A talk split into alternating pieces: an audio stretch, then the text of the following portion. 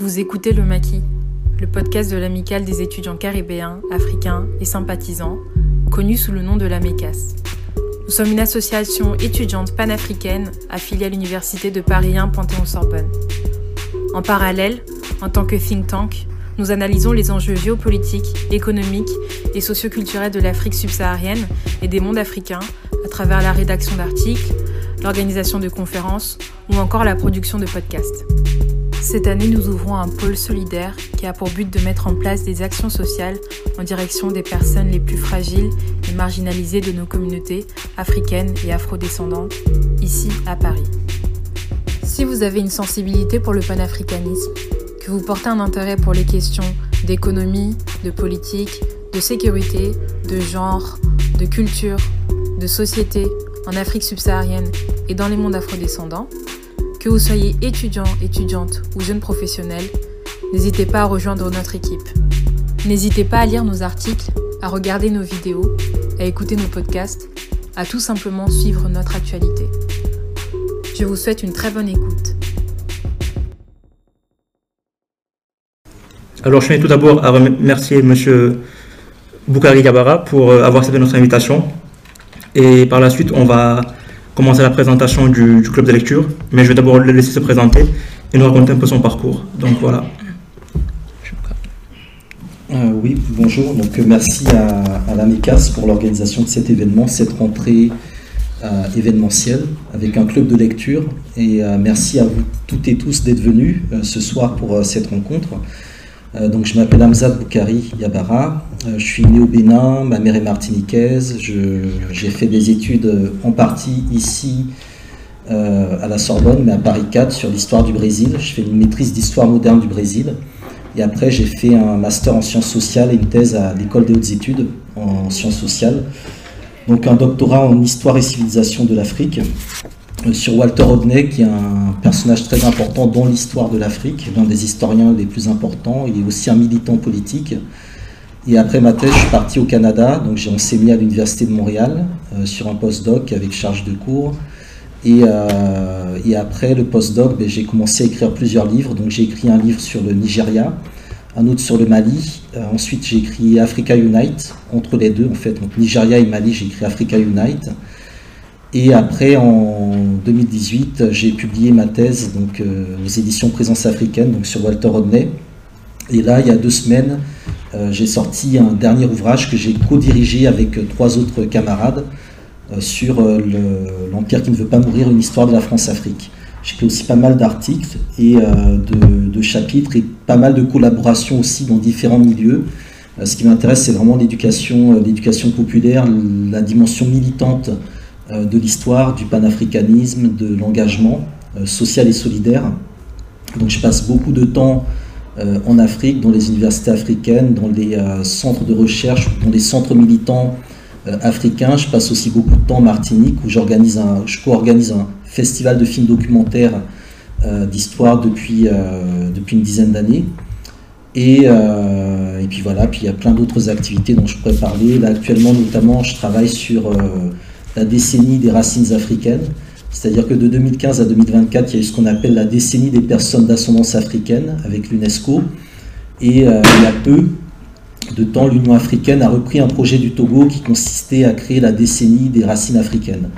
Et donc là, actuellement, je travaille, enfin, mon dernier travail que j'ai rendu, c'est une série de webinaires qui vont être proposés, qui vont être réalisés en novembre-décembre pour lier en fait la décennie des personnes d'ascendance africaine avec la décennie des racines africaines, donc lier le projet de l'UNESCO qui touche à sa fin en 2024 avec celui de l'Union africaine qui s'ouvre en 2021. Donc voilà, ce pas forcément des choses dont vous entendez parler, c'est souvent des choses que vous pouvez voir. Vous ne savez pas forcément qui a la conception. Et donc il y a pas mal d'activités de ce genre que je fais, il y a pas mal de choses que je conçois. Euh, depuis trois ans, euh, quatre ans, donc hier on a fait la rentrée, j'enseigne également à l'école politique africaine, euh, dont j'ai été ben, prof fondateur, on va dire. Voilà.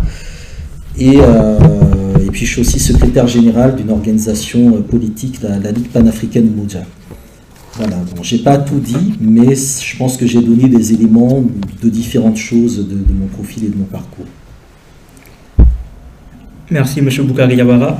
Alors juste moi pour vous montrer, euh, pour vous illustrer l'engagement de M. Boukari Gabara, qui n'est pas seulement un historien, mais aussi un, militant qui est engagé sur le terrain. D'ailleurs, comme il vous l'a dit euh, tout à l'heure, c'est l'une de ses inspirations, c'est Walter Rodney. Donc ça veut dire. Moi, je vous ai suivi quand vous êtes parti à, Dakar, au Festival panafricain de Guéfort, parce que je suis originaire du Sénégal, donc je l'ai suivi. Et j'ai vu un peu votre activisme là-bas. J'ai aussi suivi votre, votre conférence au chef du FRAP avec Guy Marius Donc voilà, juste pour vous montrer un peu comment M.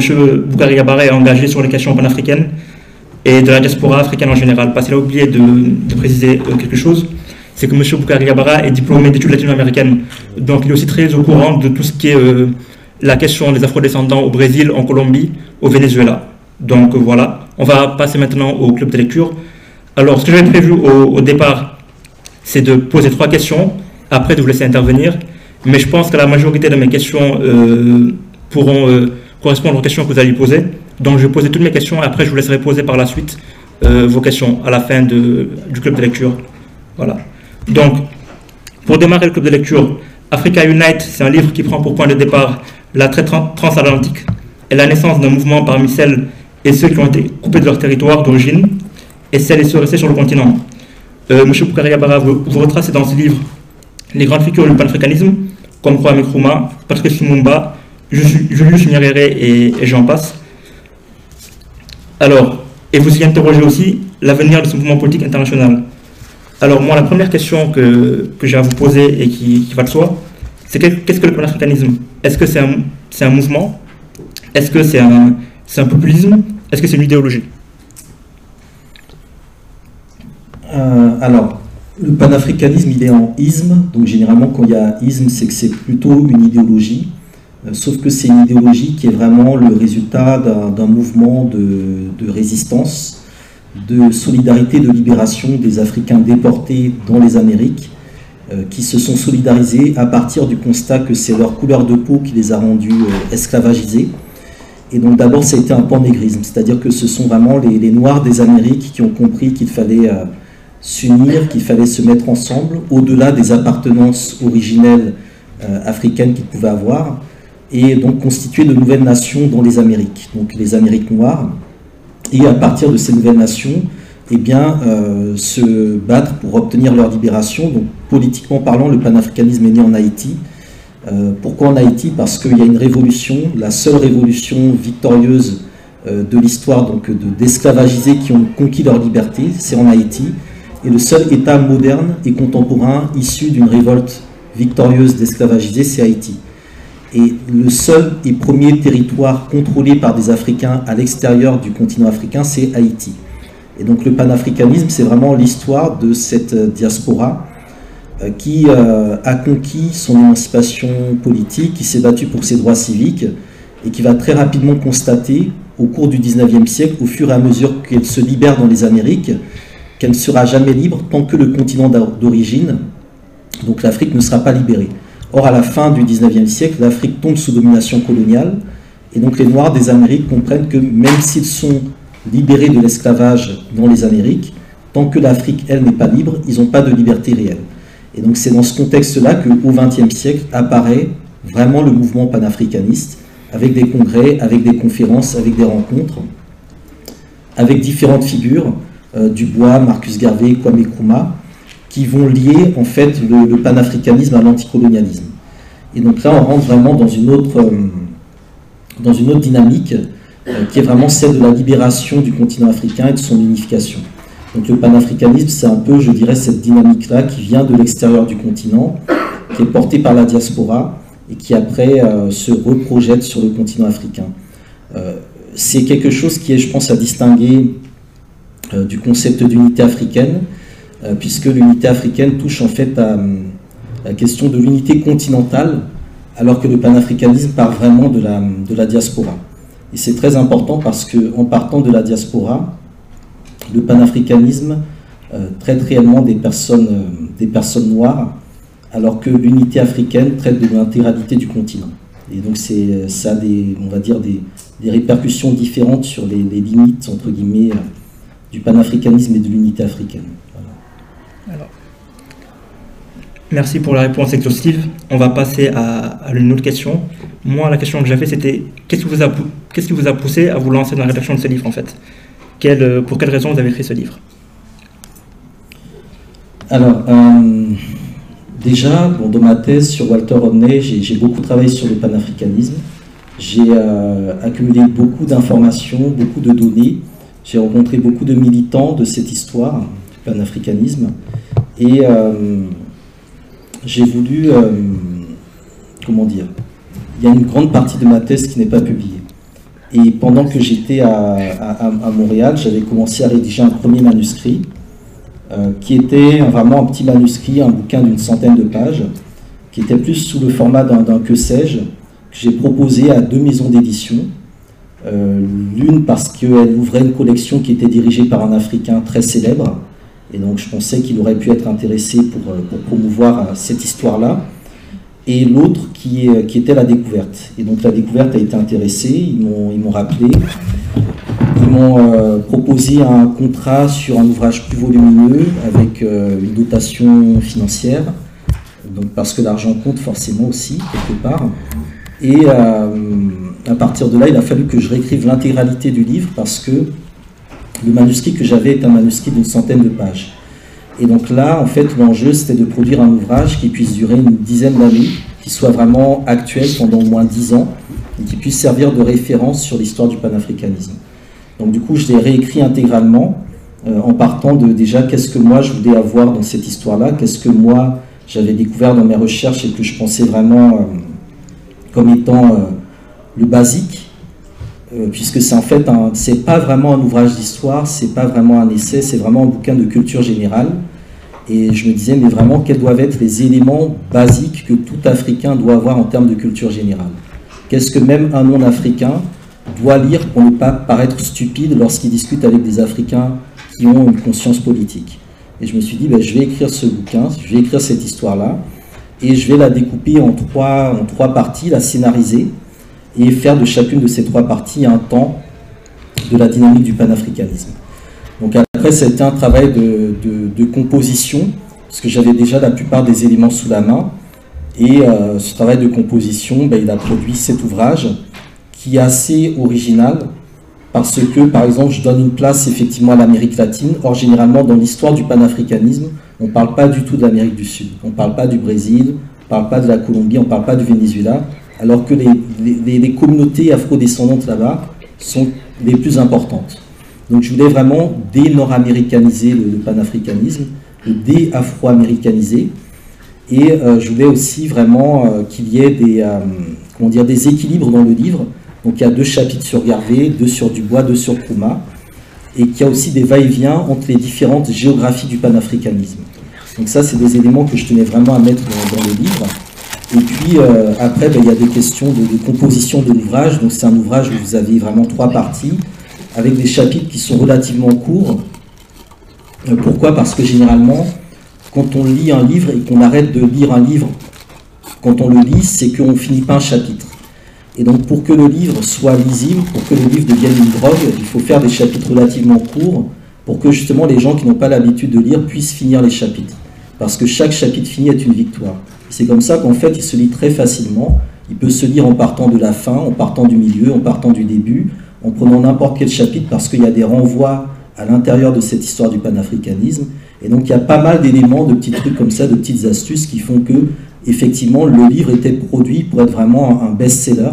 Donc il est sorti en 2014, on est en 2021. Juste avant d'être avec vous, j'étais avec un ami camerounais qui m'a amené un exemplaire qu'il voulait dédicacer pour son oncle au Cameroun. Donc ça montre que le livre est vraiment actuel. Il est à sa quatrième édition, 2014, 2017, 2019, 2021. Et donc l'idée, c'est vraiment qu'il soit vraiment une référence et qu'il puisse aussi amener d'autres auteurs à produire d'autres aspects de cette histoire-là.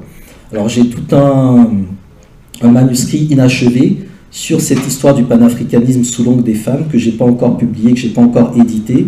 Donc je le ferai ultérieurement parce que c'est un des reproches que j'ai eu, oui, il n'y a pas de femmes dans l'histoire du panafricanisme. Effectivement, c'est une histoire très masculine, mais entre-temps, j'ai regardé justement un peu comment se sont développés euh, les mouvements NAPI, les mouvements afro-femme, etc., et leur lecture qu'elles ont de cette histoire-là, la manière dont elles l'abordent.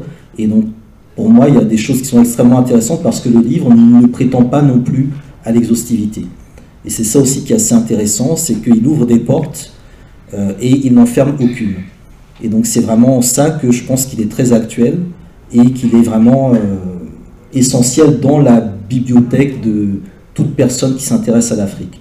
Voilà, sans prétention aucune, je pense que c'est un des ouvrages qui s'inscrit un peu dans la, euh, dans la dynamique euh, de, l'Atlantique noir de Paul Gilroy, voire de la post-colonie d'Achibembe, c'est-à-dire des livres qui, qui, qui, marquent un tournant dans la réflexion. Le précédent en France, avait été la, condition noire de Papendiaï, mais qui n'avait pas forcément eu le même écho parce que ce n'était pas un livre militant. Donc moi, j'y apporte vraiment une dimension militante qui fait que le livre circule énormément, énormément, énormément. Merci pour la réponse. Alors moi, je vais juste confirmer ce que, vous avez dit. Le livre, il est, exceptionnel. Moi, je l'ai lu vraiment, ça m'a appris plein de choses. Il y a des choses que je savais déjà parce que je m'intéresse à, l'Afrique depuis pas mal de temps. Mais il y a aussi des choses que j'ignorais, notamment sur euh, les Amériques latines.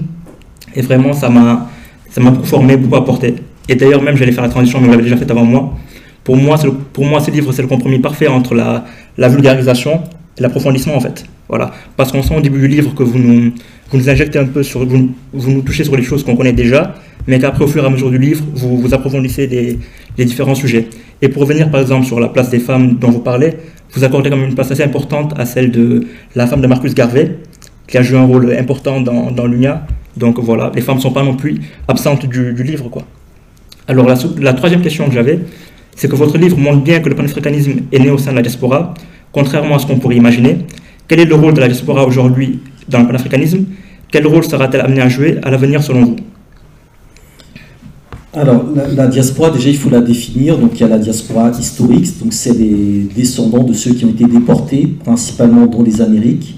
Et il y a la diaspora contemporaine, donc c'est vraiment les, euh, je sais pas, les Sénégalais de Paris, les, euh, les, Ivoiriens de Bruxelles, etc. Donc, il y a vraiment deux conceptions de la diaspora, une qui est nationalisée, territorialisée par rapport à l'Afrique, découpée par la conférence de Berlin, et une autre qui est euh, totalement perdue, déracinée, qui est celle des, Amériques. Et donc celle qui nourrit réellement le, back to Africa, le retour en Afrique, c'est celle qui est déracinée. C'est la diaspora historique. C'est-à-dire vous avez des Martiniquais, des Guadeloupéens, des Brésiliens, des Américains noirs qui veulent rentrer en Afrique, qui veulent retrouver leurs racines. Ce qui n'est pas forcément le cas des diasporas où tu sais que tu viens du Sénégal, tu viens du Cameroun, etc. Où là, il y a un autre rapport à l'exil. Et c'est ça, à mon sens, qui fait aussi la distinction entre la manière dont on est traité. Euh, puisque des fois on est présenté comme une diaspora, des fois on est présenté comme des immigrés. Et c'est en ça justement qu'il y a une dimension euh, politique du concept de diaspora, euh, puisque ça renvoie en fait à des personnes qui se reconnaissent, qui se reconnaissent une affinité culturelle, une affinité d'intérêt, et qui vont faire de cette affinité-là un projet, un projet politique. Et c'est en ça que la question de la diaspora, elle est elle est essentielle pour le panafricanisme. Le panafricanisme est né à l'extérieur du continent africain, et c'est à l'extérieur du continent africain que beaucoup d'Africains se rencontrent. C'est-à-dire que l'endroit le plus facile pour moi, en tant que Béninois et Martiniquais, de rencontrer des, Angolais, des Mozambicains ou des Capverdiens, c'est à Paris. C'est à Paris. C'est à Paris, c'est à New York, c'est à Bruxelles, c'est à l'extérieur du continent africain. Du fait précisément de la manière dont euh, l'Afrique extravertie. Et c'est en ça que le passage par la diaspora, il est essentiel pour être panafricaniste. Donc il y a souvent ce débat-là, est-ce qu'on peut être panafricaniste sans être euh, en Afrique? Mais en réalité, c'est souvent en sortant du continent africain qu'on prend conscience de la globalité, qu'on constate que ben, le Sénégalais, le Malien, l'Ivoirien, etc., en fait, ils mangent les mêmes choses, sauf que c'est juste des noms différents, des variantes différentes. Ils parlent les mêmes, les mêmes langues, à des exceptions près.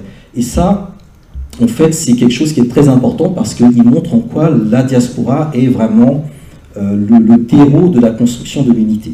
C'est-à-dire que si, du point de vue de la diaspora, il y a une unité des diasporas, une unité des nationalités, c'est quelque chose qui peut accélérer celle du continent africain.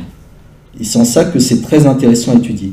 Quand on va étudier, par exemple, les relations euh, Hutu-Tutsi au niveau du Rwanda et du Burundi, qui sont doublées par des relations politiques, et qu'on va étudier les diasporas rwandaises et burundaises en Belgique, on voit très bien en fait comment les choses s'enchevêtrent, comment il y a des équilibres très particuliers qui font que si on arrive dans la diaspora à réunir des peuples ou des groupes qui sur le continent ne s'entendent pas, on peut résoudre un certain nombre de problématiques. donc c'est en ça que la question de la diaspora, elle est essentielle, lorsqu'on arrive à lui donner une, idéologie et une vision. Donc le panafricanisme doit s'y incarner et doit être très présent à ce niveau-là. Ensuite, il y a, euh, d'un point de vue institutionnel, le fait que le continent africain, a été divisé en cinq parties, euh, de manière peu originale, donc le nord, le centre, l'est, le sud et euh, l'ouest. Et ce sont les, cinq régions de, de l'Afrique auxquelles on a adjoint une sixième région en, 2013 qui est la diaspora. La sixième région de l'Union africaine, la diaspora. Mais cette sixième région, qui représente à peu près 300-350 millions de personnes, elle n'est pas réellement institutionnalisée. Il y a eu des tentatives de, captation, de, récupération de ce concept-là, mais force est de constater qu'elle n'est pas organisée. Et force est de constater de manière problématique que ce sont généralement les puissances euh, coloniales, impérialistes, comme la France, dans le cadre du sommet de Montpellier, qui vont elles-mêmes en fait organiser ces diasporas en fonction de leurs propres intérêts. Et donc du coup, il y a un rôle très important dans la, euh, comment dire, la conscientisation de tous ceux qu'on appelle aujourd'hui les ripats, c'est-à-dire ceux qui veulent retourner sur le continent africain, ou ceux qui sont nés ici, qui n'ont jamais été en Afrique et qui comptent y retourner. Pour quelles ambitions, on ne le sait pas exactement. Et donc en ça, la question du panafricanisme est centrale parce qu'elle détermine le rôle que peut jouer cette diaspora, qui est également sur le plan économique ben, la première pourvoyeuse de devises, de ressources financières pour le continent africain. Donc il y a vraiment différents niveaux, différentes strates qui font que la question de la diaspora, euh, vis-à-vis du panafricanisme et vis-à-vis des questions liées à l'unité africaine, euh, elle est absolument centrale. Alors dans l'histoire, il y a déjà eu toutes sortes d'expériences. Il y a eu l'expérience du Libéria, où euh, au départ c'était des Afro-Américains qui voulaient rentrer de manière autonome en Afrique, et donc les sociétés missionnaires américaines religieuses ont récupéré ce projet et l'ont détourné pour en faire un projet de colonisation, et donc on va envoyer des Afro-Américains évangélisés, christianisés, civilisés entre guillemets, qui vont reproduire au Libéria une forme de domination. Et donc ça, ça a été un échec. Euh, et puis on a d'autres cas de retour qui ont été peut-être plus heureux, parfois plus compliqués. Euh, dans le cas de Marcus Garvey, dans le cas de, des Afro-Américains qui retournent au Ghana, dans le cas de, des Caribéens qui retournent en Éthiopie. Donc il y a toute une histoire des retours en Afrique qui est extrêmement intéressante à étudier aujourd'hui. Donc ce n'est pas quelque chose de nouveau, la diaspora qui rentre en Afrique, c'est quelque chose qui a une histoire. Et l'histoire de ces retours, c'est le panafricanisme. Et donc du coup, c'est vraiment toutes ces, euh, toutes ces réflexions, toutes ces analyses qui font que ben, le rôle de la diaspora dans le panafricanisme, il est vraiment, euh, il est vraiment essentiel. Parlant de ça, moi en lisant le livre, j'ai été très marqué par certaines figures que vous présentez dans le livre, notamment la figure de Georges Padmore, qui est pour moi un peu la cheville ouvrière du panafricanisme à cette époque, voire je peux dire aussi le couteau suisse. Donc j'étais très marqué par, euh, par lui, aussi par euh, Stokely Carmichael, qui quitte les États-Unis pour aller, aller en Guinée plus tard, et ça m'arrive Myriam Makeba. Donc euh, voilà. Et aussi dans le livre, je tenais à dire cette phrase Vous discutez le panafricanisme, c'est une histoire vagabonde, une histoire de la circulation, circulation des hommes, des idées et des luttes. Donc voilà. Moi, cette phrase, je pense qu'elle résume bien le, panafricanisme et le fait qu'il soit un mouvement qui, qui est pas qui, qui, bouge quoi voilà donc euh, je vais passer à, la quatrième question est-ce que vous pouvez revenir brièvement sur euh, ce que sont les congrès panafricains et en quoi ils consistent? Alors oui les, les, congrès panafricains alors bon il y a une conférence en 1900 et euh, cinq congrès en 1919 21 23 27 et, et 45 après il y en aura d'autres mais c'est un peu plus compliqué. En fait, ce qu'il faut retenir, c'est que euh, au XIXe siècle, euh, donc Haïti prend son indépendance en 1804, le Libéria devient indépendant, mais en tant que colonie afro-américaine, et euh, l'Éthiopie, l'Éthiopie n'a jamais été colonisée, donc l'Éthiopie a toujours été indépendante. Et donc, en 1896, il y a une bataille, la bataille d'Adwa, que l'Éthiopie remporte contre l'Italie. C'est la plus grande bataille qui a opposé une armée africaine à une armée européenne et elle a été largement remportée par l'armée africaine. C'est un élément très important parce qu'en fait dans l'histoire, il n'y a pas vraiment eu de vraie bataille militaire entre Africains et Européens. Et la vraie bataille militaire, c'est celle d'Adoua et ce sont des Africains qui l'ont remportée, comme celle de Vertière pour, pour Haïti. Et donc, euh, Benito Sylvain, qui est un militant haïtien, journaliste haïtien, se rend à Addis Abeba et il veut convaincre Ménélique II de mettre en place une union entre l'Éthiopie, le Libéria et Haïti pour défendre les Noirs du monde entier. Donc à partir de cette demande, va s'organiser effectivement des rencontres, dont la première a lieu à Londres en 1900, la conférence panafricaine de Londres, où le mot panafricain apparaît pour la première fois officiellement. Et lors de cette conférence-là, en fait, on a des délégués qui viennent d'un peu partout du monde noir, avec chacun en fait un rapport de la situation dans leur territoire. Et en fait, ils se retrouvent ensemble et chacun raconte comment ça se passe euh, au Brésil, dans la Caraïbe, aux États-Unis, au Ghana, en Afrique du Sud, etc. donc ça permet en fait de construire un agenda. Ça permet également de lancer un journal qui s'appelait Pan-African. Et ça permet aussi de sortir de cette conférence avec un mémorandum c'est-à-dire un, cahier de doléances qui est envoyé en fait à la reine Victoria, qui à l'époque était la, enfin, la, personne la plus puissante du monde. Euh, L'Empire britannique était à son apogée. Et donc, dans ce mémorandum-là, euh, Dubois, donc l'intellectuel noir américain, explique par exemple que le grand problème du XXe siècle sera celui de la ligne de couleur. Et donc, dès la conférence panafricaine, on pose les deux problématiques du XXe siècle, qui sont euh, la question du racisme, notamment de l'apartheid, et la question du colonialisme, puisque en même temps qu'il dénonce la ligne de couleur, il dénonce également l'accaparement des terres, puisque le colonialisme, c'est ça, en fait, on vole la terre des gens. Et donc, euh, cette première conférence panafricaine, elle donne vraiment euh, les, fondamentaux de ce qui sera développé plus tard dans le cadre de congrès panafricains. Et ces congrès panafricains auront lieu dans des métropoles occidentales. Donc en 1919, ce sera à Paris. Pourquoi 1919 Parce qu'on est au lendemain de la Première Guerre mondiale et l'Allemagne a perdu ses colonies. L'Allemagne avait le sud-ouest, euh, enfin la Namibie, le Tanganyika, le Togo, le Cameroun.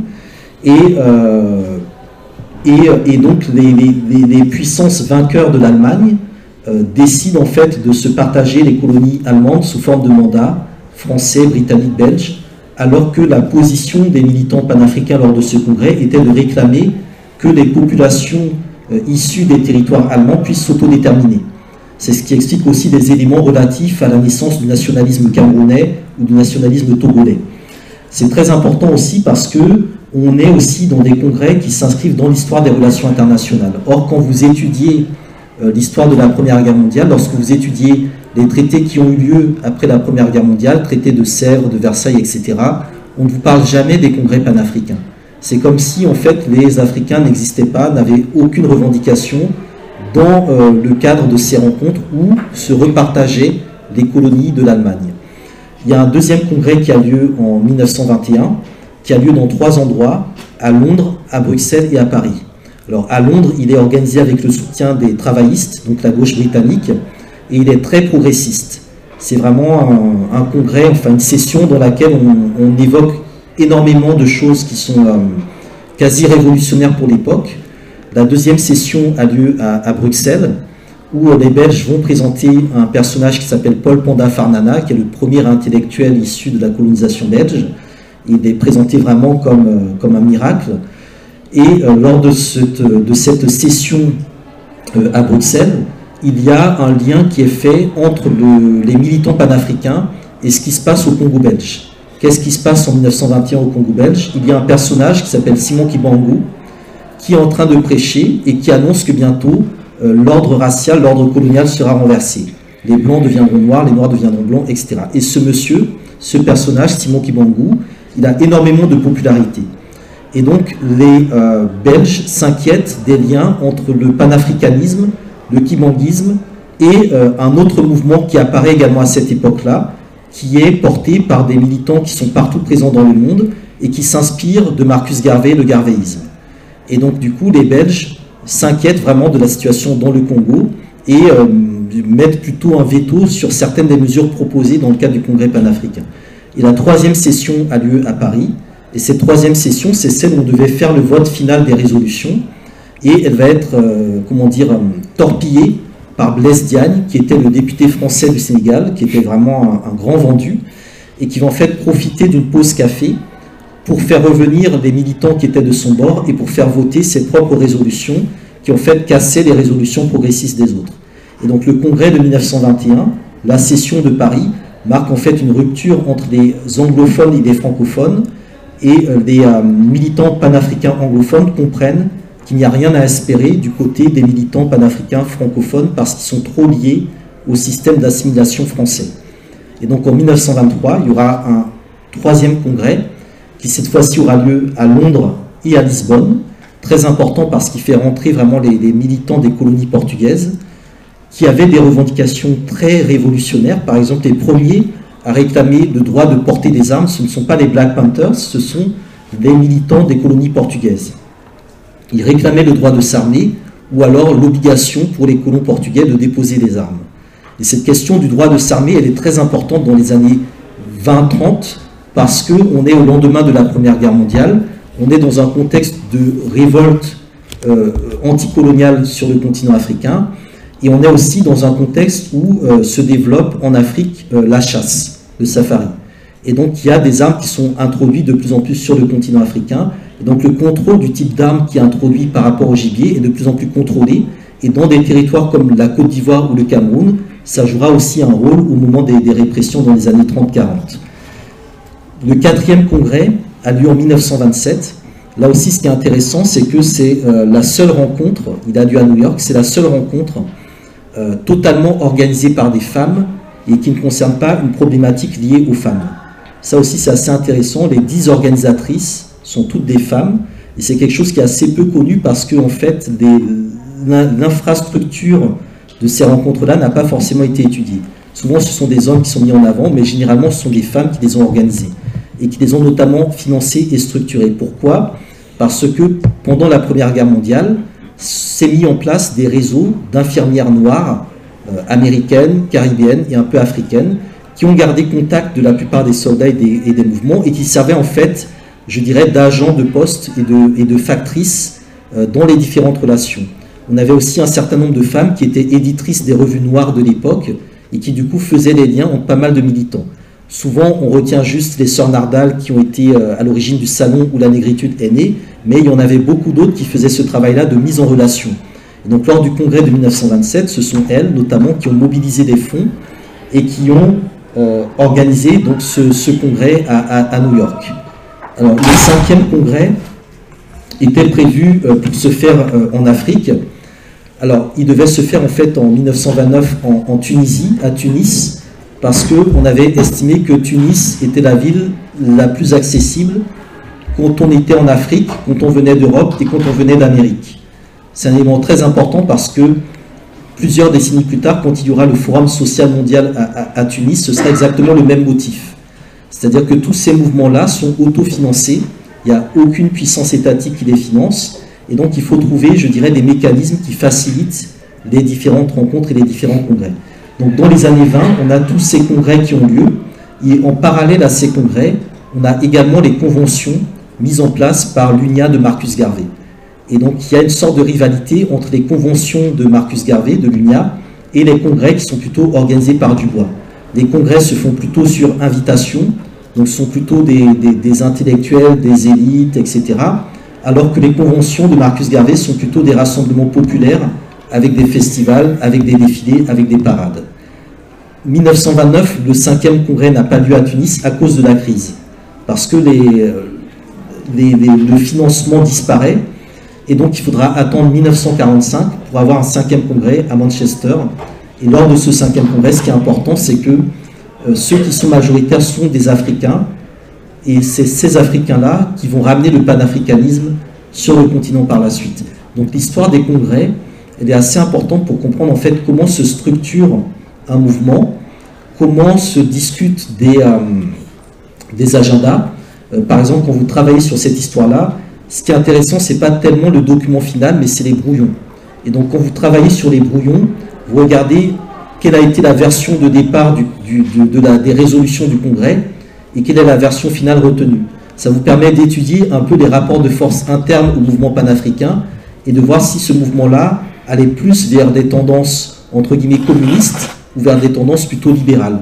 Parce que la question du panafricanisme était aussi traversée par ces enjeux entre le communisme qui apparaît en 1917 avec la révolution russe et la tentative des communistes de récupérer euh, les Noirs dans leur giron et euh, les approches beaucoup plus libérales qui parfois étaient soutenues, voire financées par les États-Unis, dans l'optique d'utiliser les Noirs américains comme un cheval de Troie pour récupérer les colonies euh, britanniques et françaises du continent africain. Ce qui continue encore aujourd'hui à exister, même dans la géopolitique actuelle. Donc les congrès panafricains permettent vraiment de, poser l'histoire des relations internationales du panafricanisme et aussi d'étudier vraiment les, relations euh, sociales, les sociabilités, les rencontres, les animosités, euh, les logistiques, de se dire que des hommes et des femmes arrivaient à organiser ce type de rencontres sans une seule subvention, sans un seul financement de je ne sais quelle institution occidentale, je pense que ça nous permet de relativiser euh, par rapport aux difficultés que nous avons aujourd'hui justement pour organiser nos propres événements. Merci pour la réponse sur les congrès panafricains qui est très exhaustive. Moi, la, seconde, la, prochaine question que j'ai, c'était par rapport à, deux figures euh, qui sont majeures dans le panafricanisme, qui sont Kruma et, et Nyerere. Et vous montrez très bien dans le livre que bien sûr que si l'objectif est le, est le, même par rapport au panafricanisme, ils ont deux visions du panafricanisme qui sont totalement opposées. Donc moi j'aimerais savoir quelles sont les, quelle, est la particularité du panafricanisme de Julius Nyerere par rapport à celui d'un Nkrumah par exemple? Alors, euh, vient du, Ghana, la Gold Coast. C'est quelqu'un qui est issu euh, d'un petit groupe ethnique au Ghana, proche de la Côte d'Ivoire et qui va faire des, études aux États-Unis, il va passer une dizaine d'années aux États-Unis, et ensuite il va revenir en Angleterre lors du congrès de 1945, et euh, deux, trois ans plus tard, il va partir en Gold Coast, il va récupérer un parti qui était plutôt un parti bourgeois, c'est-à-dire un parti vraiment à l'opposé de sa conception du panafricanisme, et de l'intérieur, en fait, il va euh, retourner ce parti et le faire éclater et créer son propre parti sur les décombres du parti, euh, du parti de droite. Et donc avec le Convention People's Party, il va aller aux élections. Tout en étant emprisonné, il va remporter les élections et en 1951, il devient le premier Africain qui est chef d'un gouvernement euh, en Afrique. C'est très important. Le premier Africain à diriger un gouvernement, on va dire entre guillemets, moderne, dans le sens occidental du terme, c'est Kwame Nkrumah. Il est élu, il sort directement de prison et il est à la tête de la colonie de la Gold Coast. C'est très important parce que euh, lorsqu'il remporte les élections et qu'il est à la tête de la colonie, il euh, a une prérogative, il a des attributs qui lui permettent notamment de délivrer euh, des passeports et des visas. Et donc lorsque tous les Noirs américains avec lesquels Nkrumah a passé dix ans apprennent qu'il y a un de leurs amis qui est venu prendre le thé chez eux aux États-Unis, qui est devenu chef de gouvernement d'un pays africain, eh bien beaucoup vont demander le passeport ou le visa pour aller s'installer en Gold Coast. Et Kuma lui-même, qui avait beaucoup de réseaux aux États-Unis, va activer son réseau noir américain pour faire venir un certain nombre de cerveaux euh, ou de gens qui étaient en fait bloqués par le, plafond racial aux États-Unis et qui vont venir en Gold Coast pour se réaliser là-bas. Et donc il va vraiment ouvrir la voie du retour aux Afro-Américains. Ce qui va lui être reproché par des nationaux, donc par des Africains du Ghana, sous l'angle que Kruma, c'est un étranger. C'est quelqu'un qui est issu d'une petite ethnie, et c'est quelqu'un qui a passé 10 ans aux États-Unis, donc c'est pas vraiment un des nôtres. Alors que pour les Noirs américains, Kruma, c'est un des leurs. Et donc il y a toujours, je dirais, cette articulation entre, comment dire, la, face tournée vers la diaspora, la main tendue vers la diaspora, et le sentiment de ceux qui sont au pays que la main tendue vers la diaspora est une main fermée envers ceux qui sont au pays. Et donc il va vraiment être au cœur de cette, de cette problématique-là. Et en 1957, il proclame l'indépendance du Ghana. Il redonne à la Gold Coast le nom originel, le nom d'un empire africain. Et très rapidement, il s'engage vraiment pour la construction des États-Unis d'Afrique avec une vision euh, vraiment continentale. Pour Krumah, il faut vraiment que toute l'Afrique continentale s'unisse, se libère et s'unisse sous le modèle d'un open space avec un gouvernement continental, donc abolition des frontières. Euh, Nyerere, alors Kuma est né en 1909, Nyerere est né en 1922, donc c'est pas tout à fait exactement la même génération. Nyerere, lui, vient de Tanzanie, il est issu d'une famille de paysans et euh, il va étudier euh, d'abord en Ouganda et ensuite en Écosse, à Édimbourg. Ce qui est très intéressant, c'est que, comment dire, Krumah, lui, s'est formé aux États-Unis parce que Kuma voulait se former chez des gens qui ont battu son propre colon. C'est-à-dire que les Américains ont pris leur indépendance vis-à-vis des Britanniques. Donc en tant que colon de l'Empire britannique, si on veut se libérer, il vaut mieux aller se former chez ceux qui ont battu nos colons que chez nos colons. Et ça aussi, c'est quelque chose qui est très important, ce qui explique aussi que pas mal de gens, de militants euh, francophones, vont aussi plutôt se former au Canada au Québec plutôt que de venir en France. Ils disent jamais en France, tout le au Canada. Parce qu'on va plutôt aller vers des territoires qui se sont émancipés euh, de notre propre métropole. Et donc, Kruma, lui, a vraiment une vision qui est beaucoup plus globale. Alors que euh, Nyerere se forme vraiment en Écosse, il est vraiment socialisé dans le milieu britannique, il y a vraiment un milieu de, négociation. Et lorsqu'il revient euh, au Tanganyika, il crée des associations dont l'une devient un parti politique et va négocier l'indépendance avec les Britanniques. Il, obtient l'indépendance en 1961.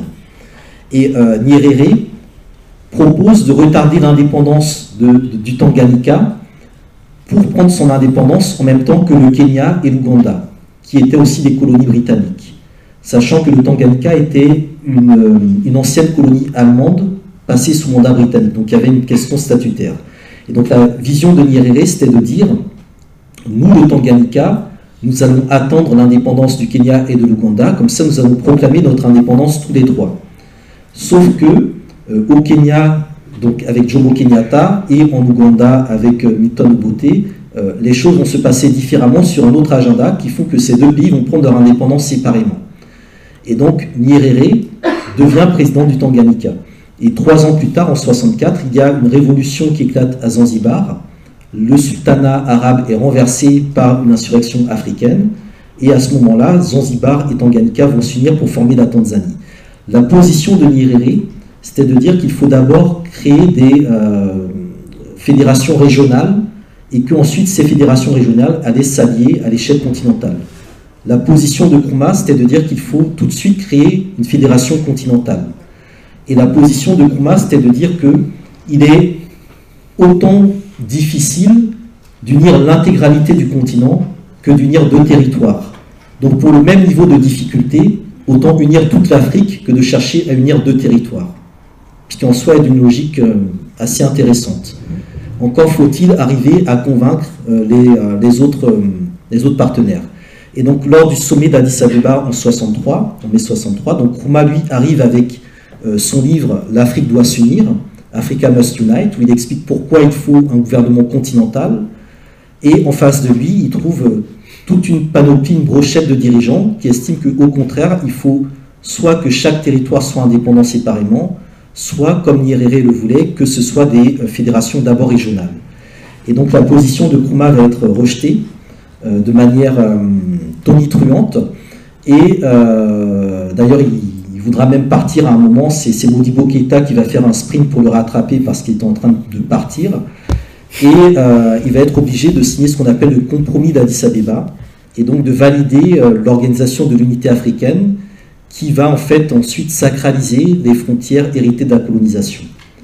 Et ça aussi, c'est quelque chose qui est assez intéressant parce que la Tanzanie, au final, est le seul État aujourd'hui du continent africain qui est le résultat de l'union entre deux territoires indépendants, Tanganyika et Zanzibar. Et donc à l'échelle du panafricanisme, on considère que la Tanzanie est un véritable État panafricain à l'échelle de ce que serait l'union entre le continent africain et Madagascar et les autres îles du continent africain. Et c'est ça qui est assez intéressant, c'est-à-dire que les deux modèles sont particuliers. Le Ghana, c'est vraiment la terre du retour. D'ailleurs, Nana Fouadou a récupéré l'idée du, du Africa, l'année du retour donc vis-à-vis de la diaspora, alors que la Tanzanie est vraiment le cœur vraiment de, la conception de l'unité africaine. Et donc c'est à Dar es Salaam que sera basé par exemple le comité de libération de l'organisation de l'unité africaine, et c'est généralement autour de la Tanzanie que sont formés les meilleurs diplomates panafricains, les meilleurs diplomates africains, les meilleurs, on va dire, travaux de sciences politiques ou de politologie africaine sont généralement produits dans cette région du continent africain. Merci pour la réponse. Aussi, j'ai vu, j'ai vu dans le livre, en le lisant, que vous parlez de l'Ujama, de Nyerere, qui est un système socialiste euh, qui va essayer d'innover par rapport au socialisme euh, de, comme, comme, on le connaît d'habitude, et qui est basé sur euh, les réalités africaines, si je peux dire ça. La, la, prochaine question que j'ai, c'est que Oui, je, voulais quand même dire un mot sur Boudjama parce que souvent on dit oui, le panafricanisme, est-ce qu'il doit être dans le libéralisme, le capitalisme ou le socialisme? En fait, Nyerere a apporté une réponse. C'est le modèle de Boudjama. C'est-à-dire que c'est un modèle qui est traduit par le socialisme africain, mais qui est en réalité une forme de, de, communalisme ou de familialisme. C'est-à-dire qu'il part en fait des réalités endogènes du continent africain et qui promeut le concept d'autosuffisance. Et donc Nyerere a développé toute une théorie qu'il a appliquée sur le plan économique qui correspond à ce qu'est réellement, on va dire, l'économie du panafricanisme. Et donc c'est ça aussi qui est assez intéressant, au contraire de Krumah, qui lui s'est beaucoup plus appuyé sur les gros modèles libéraux, socialistes, communistes, etc. Nyerere lui a vraiment pensé la question de l'autosuffisance d'une manière extrêmement intéressante que Sankara reprendra un peu plus tard, mais de, un peu plus tard, mais de manière peut-être plus, plus brouillonne. Mais Nyerere, vraiment, dans l'Ujama, il y a vraiment tous les éléments qui renvoient à ce que doit être réellement, d'un point de vue économique, le panafricanisme. Et donc souvent, il y a ce débat, est-ce qu'il faut du capitalisme, etc. Mais ça, c'est un débat qui n'a pas de sens, parce que le modèle économique, c'est l'Ujama qui a été posé par Nyerere. D'ailleurs, la transition, elle est parfaite, parce que je voulais vous poser une question par rapport à l'Union africaine. Et d'ailleurs, dans le livre, l'un des derniers chapitres, ça porte sur, euh, si je me rappelle le titre, c'est le NEPAD, l'Afrique à l'ère néolibérale, si je ne me trompe pas. Et c'est pour vous demander, que pensez-vous de l'Union africaine aujourd'hui? Incarne-t-elle une, certaine forme de panafricanisme, même si j'en doute, en, gros? Et moi, en partant en, en vacances au Sénégal cette année, ce qui m'a choqué, c'est la tertiarisation de l'économie africaine, c'est-à-dire le développement du secteur des services, le fait qu'il n'y a pas d'industrie encore qui est, très présente, euh, et la croissance africaine, bien sûr, qui est exogène, vu que c'est la majorité des, multinationales euh, occidentales qui en tirent la majorité des profits. Donc voilà. En, fait, le, problème qui s'est passé au moment des, indépendances, c'est que Nkrumah, lui, il plaidait, il y avait quelques dirigeants qui plaidaient l'unité africaine. Ils disaient il faut d'abord s'unir. Et d'autres dirigeants, les, Senghor, les Oufouet, etc., ont dit non, non, non, d'abord le développement. Et très souvent, c'est un développement fondé sur des bases néocoloniales. C'est-à-dire qu'on reprend vraiment l'économie coloniale, l'économie de rente, euh, qui favorise en fait les multinationales étrangères, qui favorise le capital étranger et qui va favoriser l'apparition de, bourgeoisie comprador, c'est-à-dire de bourgeoisie qui vont être, euh, euh, comment dire, comment dire, corrompues et euh, davantage en lien avec l'économie euh, extérieure qu'avec l'économie, locale. Et euh, cette question du, développement, elle a, vraiment, je dirais, pollué la question autour du débat de l'unité africaine. Le continent africain va être aussi traversé par les enjeux de guerre froide, avec des régimes qui se réclamaient du socialisme et d'autres du, capitalisme, sachant que, encore une fois, même dans ces approches entre le socialisme et le capitalisme, l'un des enjeux qui se posait, c'était ces, débats classiques. Est-ce qu'il faut d'abord développer l'agriculture ou plutôt l'industrie? Ou est-ce que l'industrie doit venir avant l'agriculture? Et donc on faisait beaucoup de copier-coller sur le modèle soviétique parce que l'URSS, à partir de sa révolution, avait connu un bon avant, une industrialisation massive. Et donc il y a certains régimes qui partaient de l'idée vraiment d'importer euh, le modèle soviétique clé en main. Euh, d'autres étaient plutôt d'avis qu'il fallait euh, importer vraiment le modèle ou développer le modèle néolibéral hérité de l'héritage colonial. Ce sera par exemple le cas de la Côte d'Ivoire de Félix Houphouët-Boigny contre le Ghana de Kwame Nkrumah. Et donc on se retrouve avec une Afrique où on n'a pas deux pays voisins qui vont appliquer la même politique économique, ce qui crée des cacophonies. Parce que pour qu'une politique économique se développe, il faut qu'elle soit transnationale. Et donc lorsque euh, des États africains mènent des politiques totalement opposées, comme le Ghana et la Côte d'Ivoire, comme le Kenya et la Tanzanie, eh bien forcément, euh, ceux qui s'en sortent sont ceux qui sont liés à l'économie internationale dominante. Et donc l'Ujama, dite socialiste de Julius Nyerere, va être mise en échec par le néolibéralisme développé au Kenya. Euh, le modèle également de développement proposé par Nkrumah va être distancé par l'économie totalement néocoloniale du miracle ivoirien, qui était juste un miracle fondé sur le gonflement du cours des matières premières. Et donc tous ces éléments-là font que l'économie africaine est totalement désarticulée et elle devient dans les années 70 euh, le, comment dire, euh, le, champ privilégié des institutions financières internationales, Banque mondiale, FMI, etc., avec des plans de développement. Et dans les années 80, ces plans de développement n'ayant pas fonctionné, des plans d'ajustement structurel. Et en 1980, il y a une tentative des pays africains de mettre en place ce qu'on appelle le plan d'action de Lagos, qui est vraiment un plan de développement des économies africaines, un plan auto-centré, mais qui va être rapidement torpillé par les politiques d'aide euh, mises en place par les institutions internationales. Et donc va rentrer dans des mécanismes de dépendance de plus en plus accrus avec la question de la dette qui sera posée par Thomas Sankara en 87 en parlant d'un club d'Addis Abeba. Et donc la question vraiment euh, économique, la question monétaire, la question du développement, elle est, euh, elle est vraiment l'un des enjeux du panafricanisme, puisque pour réaliser un véritable développement intégré, il faut que ce développement-là se situe dans un espace qui fasse sens. Or, les États africains, dans leurs frontières actuelles, sont inadaptés. Soit ils sont trop grands pour être réellement contrôlés, ça va être le cas de la République démocratique du Congo, où le pouvoir central ne contrôle pas réellement grand-chose de ce qui se passe sur le terrain, ou ce sera des territoires trop petits pour créer des vrais marchés, je dirais, euh, suffisamment, euh, suffisamment intéressants. Euh, on a le cas par exemple du Nigeria, qui est le plus peuplé du continent africain, qui est la première économie africaine, parce qu'il est aussi le plus peuplé. Et lorsque vous regardez en fait les classements économiques africains, sur les dix premières économies africaines, à l'exception de la République démocratique qui n'est pas dedans, vous avez les neuf pays les plus peuplés du continent africain. Et aucun de ces pays n'est francophone. Donc ce n'est pas tellement la question du franc CFA, etc. Tout ça. C'est-à-dire que les, les, États de la zone franc sont de toute manière non viables d'un point de vue démographique. Ils n'ont pas une capacité de marché suffisante pour peser du point de vue de la compétitivité ou de l'économie telle qu'elle est pensée. Et donc les grands, euh, les grands producteurs, consommateurs, les grandes puissances économiques africaines se reposent vraiment sur une démographie, qui renvoie à un marché interne.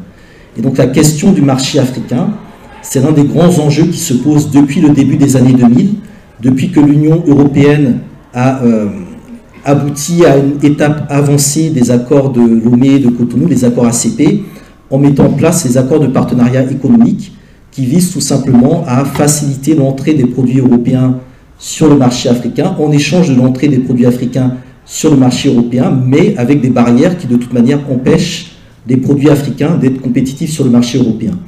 Et donc ces, euh, ces accords-là ont été combattus dans les années 2000 et 2010 par les sociétés civiles africaines. Et en 2019-2020, on est passé à un autre stade avec la zone de libre-échange continentale africaine où il a été décidé de faire du continent africain un vaste marché, le plus grand marché du monde, qui euh, est censé en fait euh, développer la croissance, l'intégration du continent africain. Mais là aussi, je pense qu'il y a une chose aussi qui est importante à dire. Euh, souvent, les gens voient le panafricanisme comme quelque chose de gigantesque. Ils pensent que le panafricanisme, c'est tout le continent uni, etc. Mais en fait, c'est pas ça le panafricanisme. Je pense qu'il faut vraiment dissocier l'idée de grandeur géographique de l'idée de puissance. Euh, en fait, la question du panafricanisme, c'est quel est l'équilibre que doivent se donner les États, les populations, les sociétés africaines pour être, je dirais, en harmonie avec elles-mêmes. C'est ça l'enjeu c'est pas d'avoir le plus grand marché du monde que les Chinois, les Turcs, les Français, les Américains vont, euh, vont s'approprier. C'est tout simplement trouver un modèle qui permet un équilibre économique, social, culturel, politique et un minimum de sécurité militaire aux populations africaines.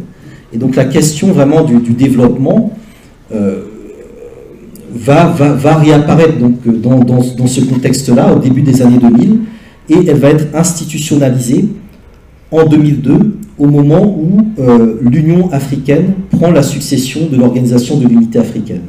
Quand l'Union africaine est mise en place par Kadhafi, alors Kadhafi, on entend beaucoup les projets, de satellites, etc., tout ça, mais c'était un projet fondamentalement néolibéral. Et l'idée, c'était vraiment d'arrimer le continent africain dans la mondialisation. Vraiment de l'arrimer au capitalisme et de faire en sorte que l'Afrique soit également une puissance capitaliste. Sauf que euh, le capitalisme, en fait, tire, je dirais, son, sa survie de l'exploitation du continent africain. Et donc il est impossible que l'Afrique soit en soi elle-même capitaliste, c'est impossible. Elle peut être un terrain de capitalisme pour les autres, mais elle ne peut l'être pour les Africains eux-mêmes.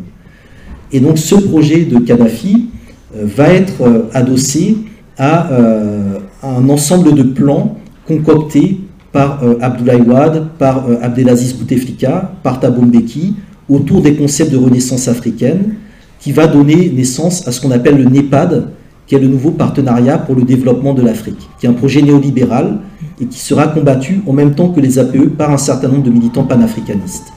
Et donc lorsque En 2020, on a relancé la zone de libre-échange continentale africaine. On a ressorti le NEPAD de euh, son vieux tiroir poussiéreux et on a fait du NEPAD la nouvelle agence de développement de l'Union africaine. Et donc on voit en fait comment il y a un tour de passe-passe totalement néolibéral qui vise en fait à présenter le panafricanisme comme une sorte de continentalisme néolibéral qui permet uniquement de penser l'unité africaine sous l'angle de l'unité du marché africain, mais certainement pas pour les Africains, mais plutôt pour les intérêts étrangers. Pourquoi pas pour les Africains? Parce que euh, on ne dispose pas aujourd'hui euh, de, de, réelle puissance euh, d'intégration à l'échelle du continent africain. On a des moyennes puissances, on a des puissances continentales ou sous-régionales, mais il n'y a pas encore le maillage qui permet vraiment, je dirais, de, de, de garder le contrôle de ces marchés. Et ça, pour y arriver, il faudrait s'inspirer des travaux de Walter Rodney, mais aussi des travaux d'un économiste franco-égyptien qui s'appelait Samir Amin, qui avait théorisé le concept de la déconnexion. C'est-à-dire qu'il faut que l'Afrique se déconnecte du système monde dans lequel elle a été euh, insérée de manière défavorable au moment de la traite et de l'esclavage et de la colonisation, et qu'un peu comme la Chine s'est refermée à un moment, que l'Afrique se referme, qu'elle règle ses problèmes en interne, en adoptant le concept d'un politologue kényan qui s'appelle Ali Mazrui, qui parlait de la Pax Africana, c'est-à-dire des solutions africaines aux problèmes africains, et donc elle se déconnecte donc qu'elle sorte des Nations Unies, qu'elle sorte de toutes ces institutions, comme la Chine à un moment on était, on était exclu, et qu'elle règle ses problèmes par elle-même, et qu'une fois qu'elle a réglé ses problèmes, qu'elle revienne en fait dans le champ euh, des relations internationales, et qu'elle expose ses propres bases à partir desquelles elle veut être entendue. Et donc ce concept de la déconnexion, il est porté à l'échelle politique par les militants panafricanistes les plus rigoureux et les plus conséquents. Et c'est ça en fait qui est assez intéressant, dont la concurrence qui est faite à l'Union africaine, qui est juste en fait un forum de chefs d'État, souvent très mal élus, qui, euh, euh, comment qui ont une lecture à géométrie variable de ce qu'est le, panafricanisme. Après, dernier point, il y a une institution assez intéressante à l'échelle continentale, qui est le Parlement panafricain, où vous avez chaque pays du continent africain qui envoie deux députés de son Parlement, mais comme il n'existe pas réellement de parti politique panafricaniste qui soit euh, au pouvoir ou qui soit élu dans un quelconque pays africain, mais aucun des députés africains envoyés au Parlement panafricain euh, n'y est au nom du panafricanisme. Et donc là récemment, au mois de juin, vous avez vu la réélection du nouveau bureau de ce Parlement panafricain, où les anglophones, notamment Julius Malima, se sont bagarrés parce que euh, ils, ils, étaient furieux contre les francophones, parce qu'à chaque fois que ce sont les francophones qui dirigent une institution continentale africaine, ça se passe très mal. Et donc ils n'en veulent plus. Et donc aujourd'hui, tout le monde est d'accord en Afrique, y compris dans des pays comme le Nigeria, comme le Ghana, comme l'Afrique du Sud, pour dire que le problème de l'Afrique, c'est la France. Et ça, c'est très intéressant. Merci pour la réponse. Alors, on est déjà à la moitié du club de lecture. On va prendre quelques questions s'il y a des personnes qui en ont, et après on va continuer. Donc, vous avez la parole. Oui. Bonsoir.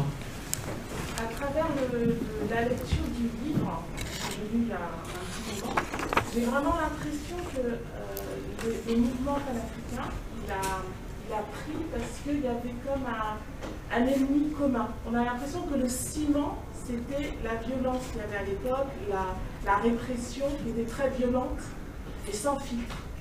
On a vraiment l'impression que malgré les divergences entre les différents courants, ça a servi de ciment et ça a permis à ce mouvement d'exister euh, à travers toutes ces couleurs culturelles, politiques, économiques, etc. Alors qu'aujourd'hui, j'ai l'impression que comme cette répression, elle n'est plus aussi violente. En fait, elle est beaucoup plus subtile, elle est beaucoup plus cachée. Euh, je me demande aujourd'hui quel va être ce ciment qui va permettre à ce mouvement ou à la génération, euh, aux générations euh, afrodescendantes de vraiment prendre conscience. Parce que j'ai l'impression aussi qu'il y a des choses qui se, qui se, passent de façon ponctuelle, par exemple le drame de George Floyd, euh, les gens ont vraiment pris conscience de certaines choses. Il y a eu euh, la Covid, donc on été tous chez nous euh, à regarder les réseaux sociaux. Ça a réveillé, mais j'ai l'impression que c'est des, éléments ponctuels, violents, qui font qu'on va réagir. Mais aujourd'hui, j'ai du mal à voir quel serait le ciment qui ferait que ça avance, même si on, ça ne sera pas 100% des êtres Mais pour atteindre cette taille critique, qui fera qu'il y aura vraiment une, continuité ou une renaissance de, ce mouvement pour arriver à quelque chose de concret. Ça hmm. reste pas hmm. Oui, mais en tout cas, merci pour, euh, pour, pour la lecture, pour l'analyse. C'est exactement ça. C'est-à-dire qu'on se focalise sur un ennemi commun, même si on n'est pas d'accord, on attaque le même ennemi avec différentes stratégies, différentes tactiques, euh, différents plaidoyers. Euh, c'est vrai que l'un des derniers combats, c'était la lutte contre le, régime d'apartheid. Quand l'apartheid est tombé, on a estimé que c'était fini, la victoire était acquise, on pouvait... voilà. Mais en fait, la, domination a repris d'autres formes. Et euh, d'anciennes formes de domination qu'on croyait éteintes sont réapparues. Par exemple, aujourd'hui, l'un des enjeux qui est saillant, c'est la question du racisme. Euh, à la base, le panafricanisme est un mouvement antiraciste. Aujourd'hui, vous avez plein de mouvements antiracistes qui, euh, le panafricanisme, ça ne les intéresse pas. Alors que sans le panafricanisme, on ne peut pas régler ces problèmes-là. Et donc ça aussi, c'est assez intéressant de voir comment aujourd'hui reconnecter une idéologie ou un mouvement que beaucoup présentent comme une utopie euh, à des choses très concrètes comme la lutte contre le racisme. Et c'est en ça, je pense, qu'il y a un enjeu fondamental, puisque la question du racisme est liée vraiment à la manière dont le continent africain sera relevé. Tant que le continent africain ne sera pas debout, la situation des Noirs aux États-Unis, au Brésil, en France, dans le monde arabe, etc., elle sera, sera très chaotique. Euh, et c'est en ça qu'il y a, je pense, un, intérêt à ramener, à rappeler des racines antiracistes du, panafricanisme. Euh, un autre élément qui, euh, qui cimente une autre partie des, militants panafricanistes, c'est la question des réparations, qui est fondamentale, qui est portée au niveau de la Caraïbe, qui est portée au niveau des États de la Caraïbe. Donc là, on a vraiment des États, des autorités qui font le combat juridique, le combat politique pour exiger des réparations. Et donc là, c'est une demande en droit, c'est aussi une demande, je dirais, en, en égalité, c'est-à-dire qu'on a des, petits pays de la Caraïbe, c'est-à-dire que ce pas des gouvernements énormes, hein, c'est des populations très minimes, mais qui vraiment attaquent les États-Unis, attaquent l'Union européenne sur des questions, on va dire, morales. Et cette question des réparations part notamment de la conférence de Durban de 2001, qui avait eu lieu en Afrique du Sud, qui était donc cette conférence contre le racisme et la xénophobie, où euh, pour la première fois on parlait des questions de racisme, non pas dans les pays du Nord, mais en Afrique. Et ça c'est très important.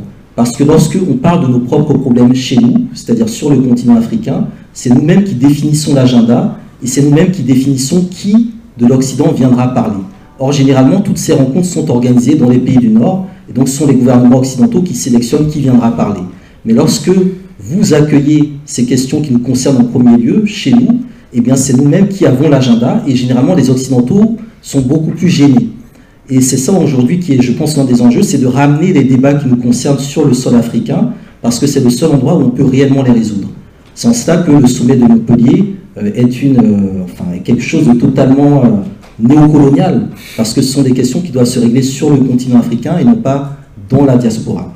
donc la question des, réparations, elle est aussi globale, parce qu'elle touche la question écologique, la question environnementale. la traite, l'esclavage, la colonisation ont détruit des milieux naturels, ont détruit des écosystèmes, ont rendu invivable un certain nombre d'endroits. Et donc ça rejoint ce grand thème du XXIe siècle qui est celui de l'environnement, l'écologie, la vivabilité, etc. Et ça, c'est en lien avec le panafricanisme, parce que la position du panafricanisme est anticapitaliste et qu'elle est donc sur un certain respect de la nature, et ça rejoint des éléments annexes au panafricanisme qui sont les spiritualités africaines. Donc là, on a un certain nombre d'éléments qui font convergence, ces spiritualités africaines qui sont aussi parfois récupérées dans des nouvelles tendances New Age qui renvoient aussi au mal-être des populations dites afrodescendantes. Dans euh, l'émergence de ces courants dits afropéens, c'est le panafricanisme. C'est juste qu'il y a encore beaucoup de... Euh, ça tourne un peu comme dans un aquarium, mais c'est du panafricanisme, les questions afropéennes. C'est juste du panafricanisme qui ne dit pas son nom. Et c'est en ça justement qu'il y a des questions intéressantes sur un autre élément qui peut, je dirais, euh, amener à cimenter les choses, qui est la question de, de l'identité en termes euh, en du fait que ce n'est pas l'identité qui définit des peuples, mais c'est à des peuples de définir leur identité. Et on est, je dirais, dans ce, dans, dans, ce temps-là où, euh, en tant que euh, afro-descendant ou africain de tel ou tel horizon, on est dans des définitions de nos identités par rapport à nos trajectoires. donc tout ça, c'est des éléments, c'est des champs qui peuvent réinvestir le panafricanisme et qui le réinvestissent déjà, en plus des éléments liés euh, aux euh, fondamentaux du panafricanisme, puisque depuis euh, que ce mouvement est créé, il prône très clairement l'expulsion des bases militaires étrangères qui sont présentes sur le continent africain. Il y en a encore, donc ça justifie euh, les mouvements panafricanistes. Euh, il prône effectivement les souverainetés de toute nature, militaire, monétaire, linguistique, culturelle, etc. Donc ce combat est encore présent aujourd'hui. La question linguistique, puisque euh, l'un des éléments de, cette identité panafricaine est prôné notamment à travers l'utilisation du Swahili, et on voit bien qu'il y a une bataille sur le continent africain avec la francophonie ou avec d'autres ensembles euh, géolinguistiques. Donc toutes ces questions-là sont, je dirais, des, des palettes euh, à partir desquelles, en fait, chacun peut trouver, je dirais, son entrée dans le panafricanisme. Et ce qui est intéressant, encore une fois, c'est que le panafricanisme n'est pas un mouvement euh, totalitaire, etc. C'est vraiment l'unité dans la diversité. Donc il y a différentes approches, différentes entrées, et à mon sens, il y a suffisamment de problématiques aujourd'hui qui sont posées aux Africains du continent, aux Africains de la diaspora, aux Afro-descendants, pour que chacun trouve précisément dans quelle voie il veut, je dirais, euh, construire son panafricanisme et contribuer à cette unité dans, la diversité. Donc je dirais qu'aujourd'hui, effectivement, par rapport à hier, où c'était vraiment euh, à bas le colonialisme, à bas l'impérialisme, il y a une diversité de, de champs qui sont plus subtils, mais qui sont en même temps plus intéressants parce qu'il ne s'agit plus uniquement d'être contre quelque chose, mais d'être pour quelque chose. Et donc il faut définir ce pourquoi nous sommes aujourd'hui. Et c'est en ça qu'il y a vraiment de, l'avenir dans le panafricanisme. Euh, il n'y a pas très longtemps, il y a un journaliste qui demandait Mais est-ce que vous croyez que ça a de l'avenir Pour moi, c'est évident que le panafricanisme, c'est la grande question du XXIe siècle, il n'y a aucun doute là-dessus. Parce que l'Afrique va être la première puissance démographique et la seule idéologie, le seul mouvement, le seul thème qui aujourd'hui fait sens, fait rebondir les choses, c'est le panafricanisme.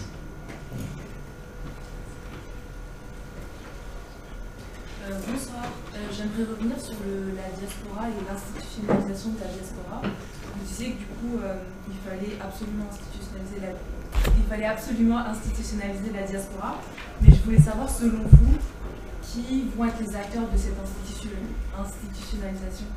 Parce que finalement, les États d'origine, que ce soit, que soit francophone ou anglophone, on n'a pas tant de politique euh, en faveur de la diaspora. Vous avez cité le Ghana, mais ce sont des exceptions. Ensuite, on, a les, on peut imaginer les institutions régionales, mais aujourd'hui, l'Union africaine ne fait pas un très bon travail déjà sur le continent, donc on s'intéressera à la diaspora. Et je trouve, enfin, je rejoins euh, euh, Madame juste avant, parce que finalement, la diaspora ne se réunit même pas autour du, panafricanisme. Comment les individus eux-mêmes créeraient cette institutionnalisation?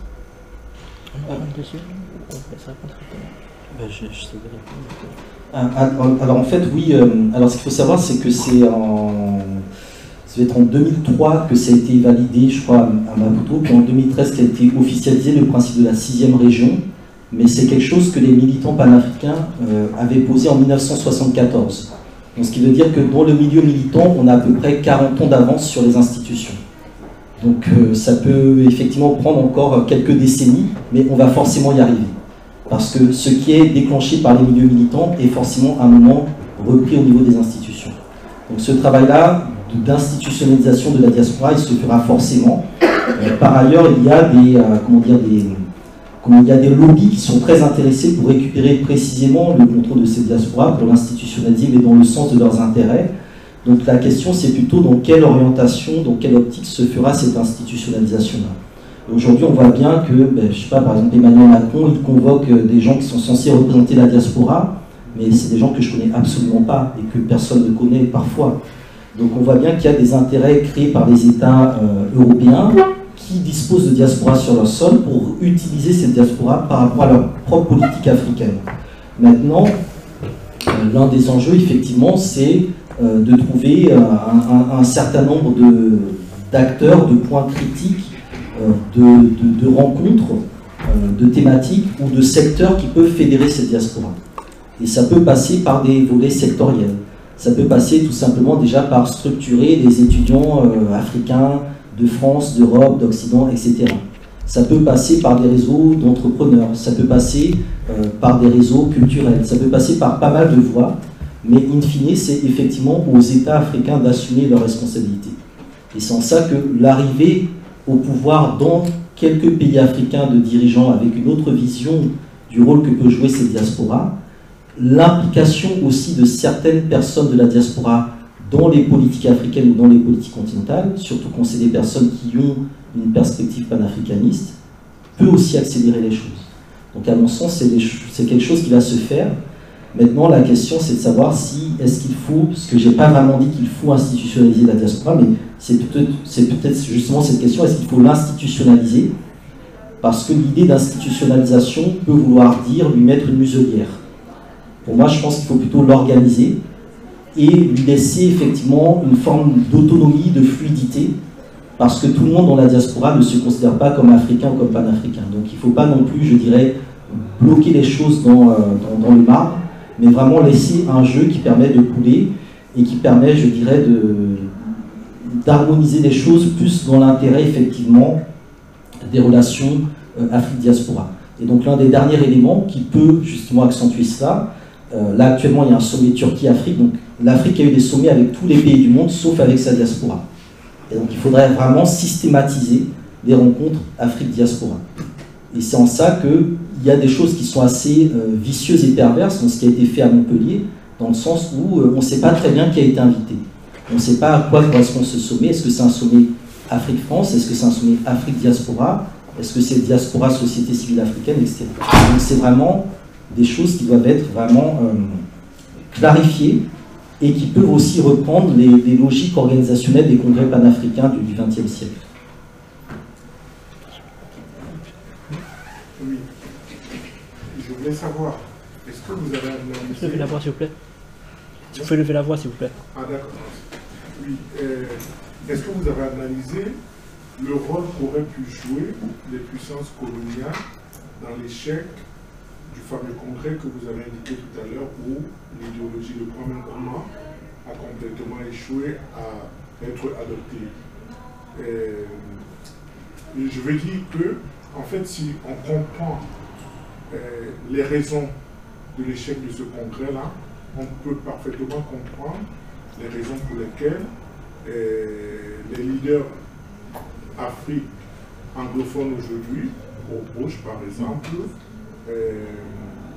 aux francophones le fait que quand ils gèrent justement une institution comme ce fameux Parlement africain, en fait, que ça ne marche pas. Est-ce que vous avez analysé les raisons vraiment de l'échec? Euh, oui, oui, très, oui, très, rapidement, je, l'ai analysé, parce qu'en fait, avant la, la, conférence d'Addis Abeba, c'est la synthèse de la réunion de, deux groupes, le groupe de Casablanca, qui était des groupes de pays révolutionnaires comme le Ghana, la Guinée, le, Maroc aussi à l'époque, et euh, la République arabe unie d'Égypte, et euh, l'autre groupe, le groupe de, Monrovia, qui était la continuité d'un groupe qui s'appelait le groupe de Brazzaville.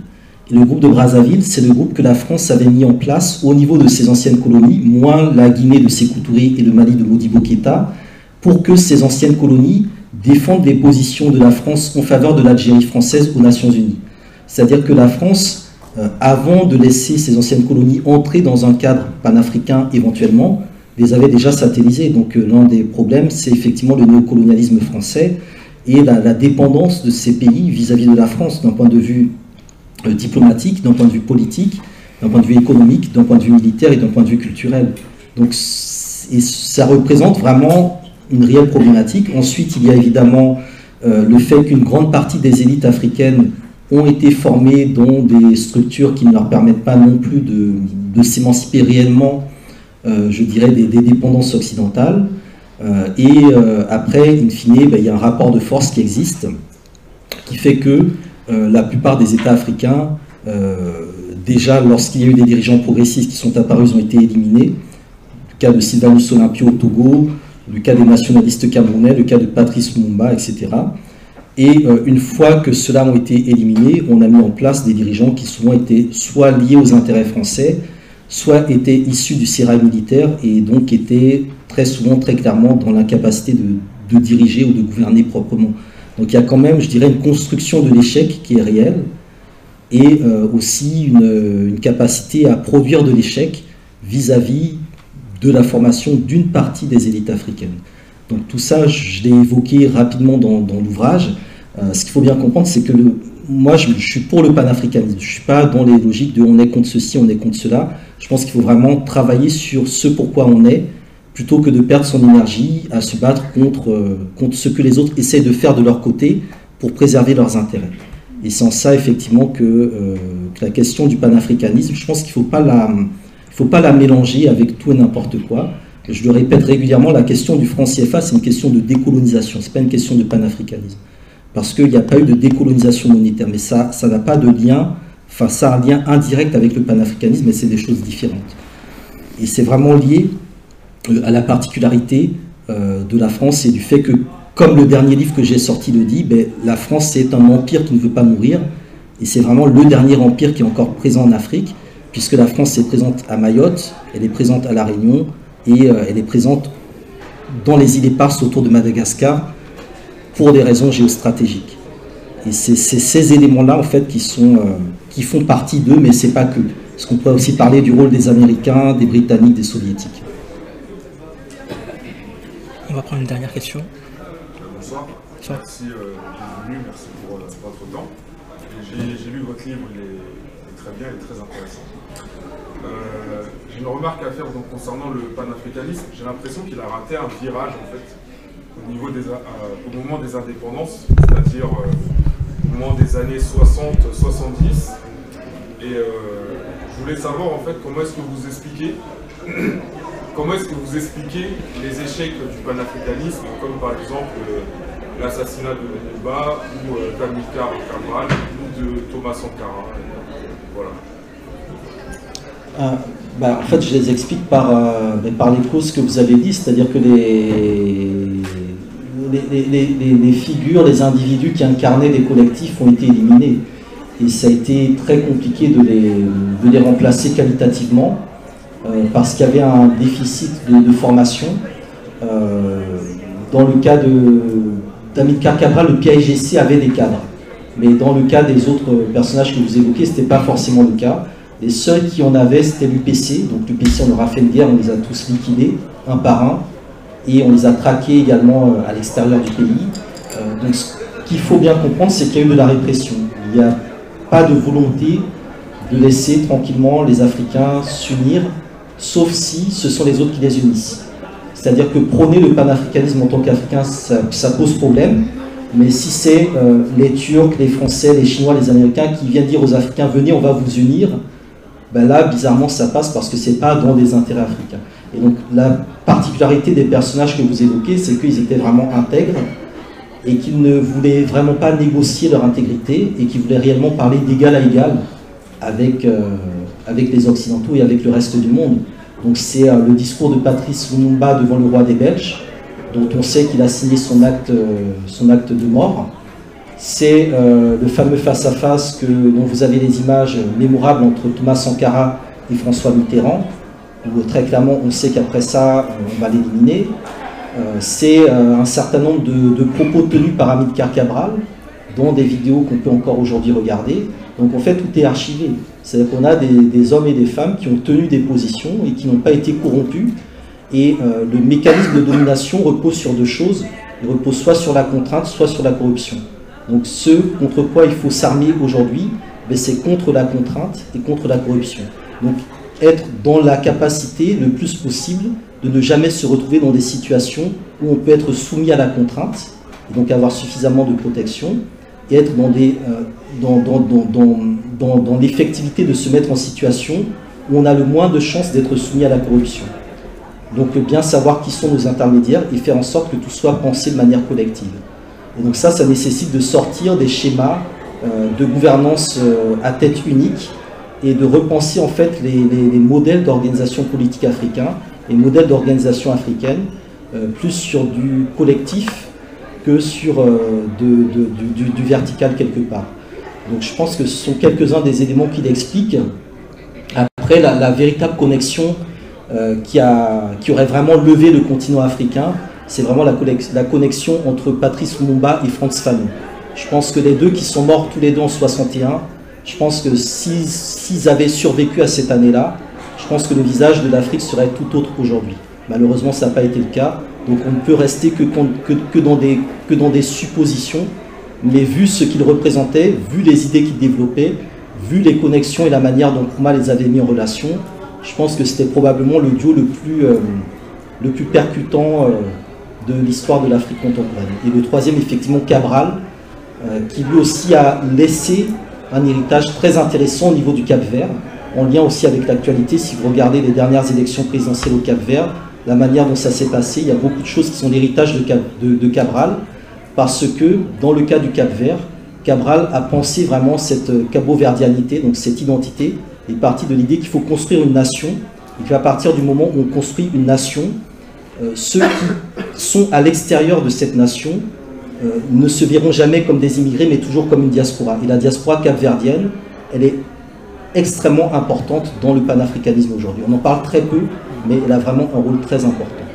Et c'est souvent des territoires qui sont discrets, qu'on ne voit pas, qui sont pour moi les plus efficaces. C'est pour ça que je dis souvent les fourmis ne font pas de bruit, alors que souvent les, gros morceaux, les gros éléphants, ça fait beaucoup de bruit, mais ça donne très peu de résultats. Alors merci. Moi je vais passer à une question, je vais poser la question des orientations régionales, par exemple telles que la CDAO et la CEMAC. Et comme question, je voulais vous demander, est-ce que ces, euh, organisations régionales, elles peuvent constituer un premier pas vers plus d'intégration africaine pour que sur le long terme, on puisse aboutir aux États-Unis d'Afrique?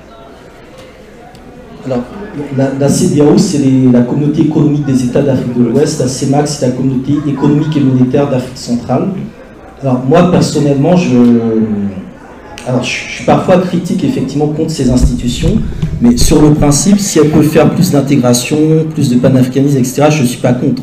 C'est-à-dire que je suis prête à les encourager, mais on voit bien quelles sont les difficultés. C'est-à-dire qu'on parle d'institutions comme l'Union africaine qui n'ont pas de budget, qui sont financées par l'Europe, qui sont financées par la Chine, les États-Unis, etc. On parle d'institutions qui sont sous-effectifs chroniques, c'est-à-dire qu'elles n'ont pas suffisamment de ressources humaines pour faire ce qu'elles devraient faire et s'occuper d'un continent d'1,2 milliard d'habitants plus une diaspora. On parle d'institutions euh, qui euh, n'ont pas d'armée et donc auxquelles on confère des rôles économiques et qui passent leur temps à gérer des questions sécuritaires comme la CDAO pour lesquelles elles ne sont pas du tout calibrées. Voilà, c'est pas la CDAO de gérer euh, les crises militaires, les crises politiques, les crises sécuritaires. La CDAO est là pour l'intégration économique, avec ce présupposé néolibéral qu'en faisant du commerce, on amènera la paix. Et ça, c'est un présupposé qui est, je dirais, bancal, parce qu'on ne peut amener la paix que par la culture. C'est pour ça que la référence du développement ouest-africain, c'est vraiment le livre de Cher Diop, Les fondements économiques et culturels d'un État fédéral d'Afrique Donc tant que la CDAO et la CEMAC, qui sont des institutions à vocation d'intégration économique, n'ont pas de projet d'intégration culturelle, elles ne marcheront jamais euh, comme il faut. Et c'est pareil pour l'Union africaine. Donc il faut un projet culturel.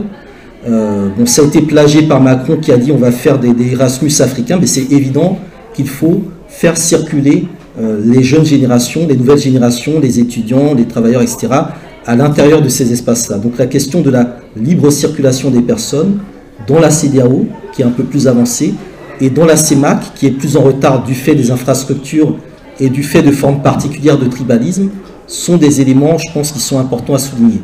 Ensuite, au niveau de l'Afrique centrale, on a aussi un gros morceau qui est la République démocratique du Congo, qui est vraiment un cas à part parce que autant euh, le panafricanisme part de cette idée que euh, c'est l'Afrique qui s'unit, qui est forte, etc., euh, autant il suffirait que le Congo tout seul se relève et soit souverain pour que toute l'Afrique se relève. Et donc il y a, toujours ces enjeux, on, va dire, de, de priorité qui font qu'il y a des territoires qui sont plus particuliers que d'autres, qui ont des histoires un peu plus différentes que d'autres, et sur lesquelles il est nécessaire d'avoir une approche un peu particulière. Donc la CDAO et la CEMAC, pour moi, elles existent, elles font ce qu'elles peuvent, elles sont très imparfaites, elles, euh, comment dire, elles rejouent des insuffisances de l'Union africaine au niveau régional, et euh, en soi, elles sont également euh, problématiques parce qu'elles s'appuient sur un découpage géographique du continent africain qui n'a pas lieu d'être. Si on veut par exemple que euh, la partie centro-ouest africaine du continent africain, c'est-à-dire la partie qui va du Sénégal, de la Mauritanie jusqu'à l'Angola, décolle, il faut que le Nigeria et le Cameroun travaillent ensemble. Or, le Nigeria est en CDAO, le Cameroun est en CEMA, ce qui n'a aucun sens. C'est deux pays qui doivent vraiment travailler ensemble mais on les met dans deux zones économiques différentes. Donc tous ces éléments-là, pareil entre le Tchad et le Niger, font que ben, sur des questions sécuritaires, on va réactiver d'autres structures comme la commission du bassin du lac Tchad pour faire travailler des pays qui sont en zone CIDAO, en zone CEMAC. Donc en soi, l'existence de la CDAO et de la CIMAC, avec toutes ces incohérences, montre en quoi la vision continentale de Kouma était la bonne. Parce que où s'arrête l'Afrique de l'Ouest, où s'arrête l'Afrique centrale, où commence l'Afrique du Nord, où va l'Afrique de l'Est, et ça n'a aucun sens, la géographie. Donc il faut décoloniser la géographie et décoloniser également, je dirais, les, euh, le découpage qui est fait de ces zones-là, qui reprend le découpage hérité de la conférence de Berlin. S'il y a des questions pour le public? Oui. Euh, bonjour. bonjour. Bonsoir plutôt. Euh, euh, tout à l'heure, vous aviez dit que tout à l'heure, vous avez dit que le panafricanisme était anticapitaliste. Je voulais, je, voulais, savoir comment mobiliser une jeunesse de plus en plus sensible au, capitalisme et au consumérisme dans, ce, dans, cette idée de panafricanisme. Comment on va dire sensibiliser cette jeunesse africaine dans cette logique panafricaniste alors que on est de plus en plus sensible au matérialisme, au consumérisme et à, et à d'autres choses, par exemple. Et, et j'ai aussi une deuxième question, c'est euh, au vu de certains conflits qui peuvent, euh, sur le plan géopolitique, peuvent se passer euh, dans certains territoires africains. Par exemple, je vais parler de la République démocratique du Congo et son voisin rwandais. Comment on va dire unir une diaspora, par exemple originaire de ces deux pays qui sont en conflit? Voilà, euh, oui, alors pour euh, bah, comment unir des diasporas euh, originaires de pays ou de groupes en conflit bah, C'est en les faisant travailler dans des organisations panafricaines dès la jeunesse, tout simplement. C'est-à-dire qu'à un âge où l'enfance, l'adolescence, la période estudiantine, où un certain nombre de problématiques qui se posent à l'âge adulte ne se posent pas encore. Donc il faut travailler en fait tout simplement sur cette génération-là, de la manière que ici, bah, ils ont ils ont blindé la jeunesse avec l'amitié franco-allemande pour effacer les, deux guerres mondiales et la guerre de 1870 pour construire l'Europe. Donc c'est relativement simple. Encore faut-il avoir une volonté politique et encore faut-il euh, avoir une vision de ce que cela pourrait donner. Euh, après, il y a une déconstruction évidente euh, des identités ethniques telles qu'elles ont été construites par la colonisation qui a à faire. on le voit bien dans les équilibres, rien contre le Rwanda et le Burundi, on le voit bien, euh, il ne peut pas y avoir les, mêmes groupes au pouvoir dans les deux pays en même temps, parce que ça unit ceux qui sont en face dans des circonstances un peu particulières.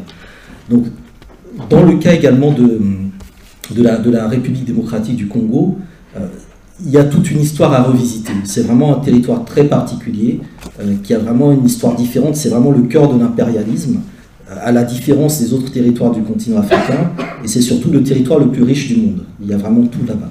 Et donc on est vraiment dans des logiques de prédation et de capitalisme sauvage extrême, euh, ben, qui nécessitent, je pense, vraiment de, euh, déjà de repenser l'assise du pouvoir.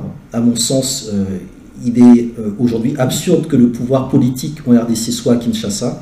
Il faut délocaliser la capitale, c'est-à-dire qu'il faut que l'autorité congolaise soit ailleurs qu'à Kinshasa, c'est très important. Donc repenser encore une fois la question de la géographie, qui renvoie en fait à l'assise territoriale, c'est-à-dire que où se jouent les enjeux de la RDC. Si les enjeux de la RDC se jouent à l'Est, ben, il faut que l'autorité politique soit présente à l'Est. Mais ça nécessite ben, beaucoup, je dirais, de, de, vision. Le Nigeria l'a fait en déplaçant sa capitale à Abuja plutôt qu'à Lagos, capitale politique à Abuja. La Tanzanie l'a fait en mettant sa capitale à Dodoma. C'est-à-dire qu'il faut repenser l'assise territoriale du pouvoir dans un pays comme la RDC, qui est le cœur du continent africain. Euh, ensuite, il y a des, euh, nécessités de relier la RDC à elle-même. Euh, c'est un État sous-continental qui est immense, et eh bien il faut qu'on en refasse l'unité. Donc il faut remettre en avant ben, les travaux, les visions de Patrice Lumumba et de quelques autres personnages comme, comme Pierre Boulélé, qui avaient cette approche-là. Et puis il faut aussi faire le bilan de l'histoire. Alors c'est fait côté rwandais par rapport à la question du génocide des Tutsis, dans une approche particulière liée aux relations entre la France et le Rwanda. Mais il faut aussi faire le bilan des années Mobutu, il faut faire le bilan de toute l'histoire de la République démocratique du Congo, poser les choses très clairement sur la table et voir quel projet politique on peut en sortir. Donc ça ne peut se faire que dans un cadre, je dirais, vraiment euh, supranational, dans le sens où le Congo est composé, constitué de plusieurs nations, plurilinguisme, etc. Tout ça. Donc avoir quelque part déjà un panafricanisme à l'échelle du Congo et plus généralement à l'échelle euh, de cette région du continent africain, sachant que l'Afrique de l'Est, autour du Swahili, avec la Tanzanie, le Kenya, l'Ouganda, l'Ouganda, Burundi, ils ont déjà leur dynamique enclenchée. Ils constituent vraiment un pôle qui, euh, qui a une certaine cohérence, dans lequel les dirigeants se visitent les uns les autres. C'est-à-dire qu'ils ne viennent pas à Londres, ils ne vont pas à Washington, ils ne vont pas à Paris, ils ne vont pas à Bruxelles, ils se rendent visite les uns les autres. Et donc ils créent vraiment une communauté politique et ils ont cette langue qui les unit. Donc tous ces éléments-là, je pense que ce sont des points sur lesquels on peut travailler euh, au niveau donc, de, euh, de, cette problématique-là qui est, qui est essentielle. Euh, ensuite, sur la, jeunesse qui est consumériste et matérialiste, oui, mais je pense que la meilleure manière de le résoudre, c'est aussi de faire en sorte que le panafricanisme puisse apporter du bien-être, puisse apporter de la jouissance, puisse apporter ben, du plaisir. C'est-à-dire que très souvent, on voit le panafricanisme comme quelque chose, une lutte extrême, etc. On est pauvre, on est dans l'austérité, etc. Tout ça. Mais c'est pas ça l'enjeu. L'enjeu, c'est pas de souffrir pour souffrir. L'enjeu, c'est de vivre bien, c'est de vivre dignement, c'est d'être vraiment dans des logiques de, redistribution et de justice économique et sociale. Et on peut y arriver proprement. On peut y arriver proprement. C'est vrai que des fois, c'est surjoué par les militants et les activistes, qui souvent vivent très bien de leur côté en réalité. Mais il y a, je pense, une nécessité vraiment de, populariser ce concept-là et euh, euh, bah, d'élever tout simplement les conditions de vie générale des populations. Euh, je pense que l'un des enjeux, c'est répondre aux, attentes, aux satisfactions de la jeunesse, être capable aussi, je dirais, de, euh, de ne pas faire de ce consumérisme-là euh, un moteur de la prédation. L'enjeu vraiment central, c'est la prédation. Parce que si ce consumérisme-là, on le retourne vers nous-mêmes, c'est-à-dire que si on pense ce consumérisme-là dont vous parlez, dans la logique de Thomas Sankara, qui est consommons ce que nous produisons, produisons ce que nous consommons, ben ce sera génial. Parce qu'on va consommer ce que nous produisons, on va consommer africain, on va produire africain, et on va créer ce fameux marché interne africain. Donc la question, c'est précisément qu'est-ce qui est mis dans le contenu de ce consumérisme-là? S'il s'agit de consommer que des produits africains, c'est parfait. Si c'est un consumérisme euh, de la jeunesse africaine qui va dans les restos, dans les boîtes, etc., dans les trucs africains, qui fait tourner cette économie-là, moi je ne suis pas contre. Après, effectivement, si c'est un consumérisme qui, euh, qui est désordonné, qui est vraiment dans le gaspillage, qui est vraiment dans, l'ostentatoire, ça peut poser effectivement un autre problème. Mais ça aussi, ça renvoie à des logiques d'éducation, ça renvoie à des logiques de, gestion de, l'économie, de priorité, et encore une fois d'opportunité. Et donc c'est euh, à ceux qui sont en mesure de le faire, de créer des opportunités qui correspondent à cela. Et aujourd'hui, on voit se développer des formes effectivement de, de consumérisme panafricain plus ou moins équitable. Alors une fois sur deux, c'est des escroqueries, mais quand même, ça commence à être de plus en plus intéressant aujourd'hui. Et donc c'est vers ça, je pense qu'il faut y aller avec plus de rigueur, avec plus de, clarté, de transparence. Euh, parce que, encore une fois, le panafricanisme, c'est pas euh, la souffrance, l'austérité, la misère, etc. Tout ça, c'est pas ça. C'est vraiment être bien, en harmonie, vivre proprement, dignement, etc se dire que quand on allume, qu'on laisse la lumière allumée ici, c'est parce qu'on pille le Niger. Donc c'est qu'au Niger, ils puissent aussi avoir tranquillement leur lumière, leur eau, etc. Tout ça, c'est vraiment des questions basiques. Donc euh, du coup, la, question de, de, consommer, elle est, euh, elle, elle, amène vraiment à, penser une éducation.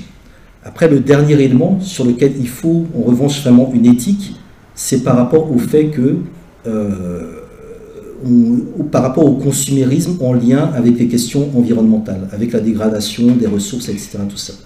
Où là, il y a quelque chose vraiment de, différent à faire en termes notamment de, politique publique panafricaine.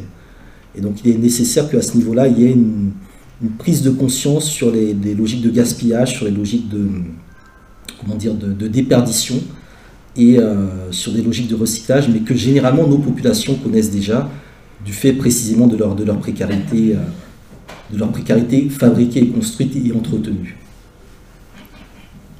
Oui, une autre question Juste pour lever la voix un peu. Si vous pouvez lever la voix.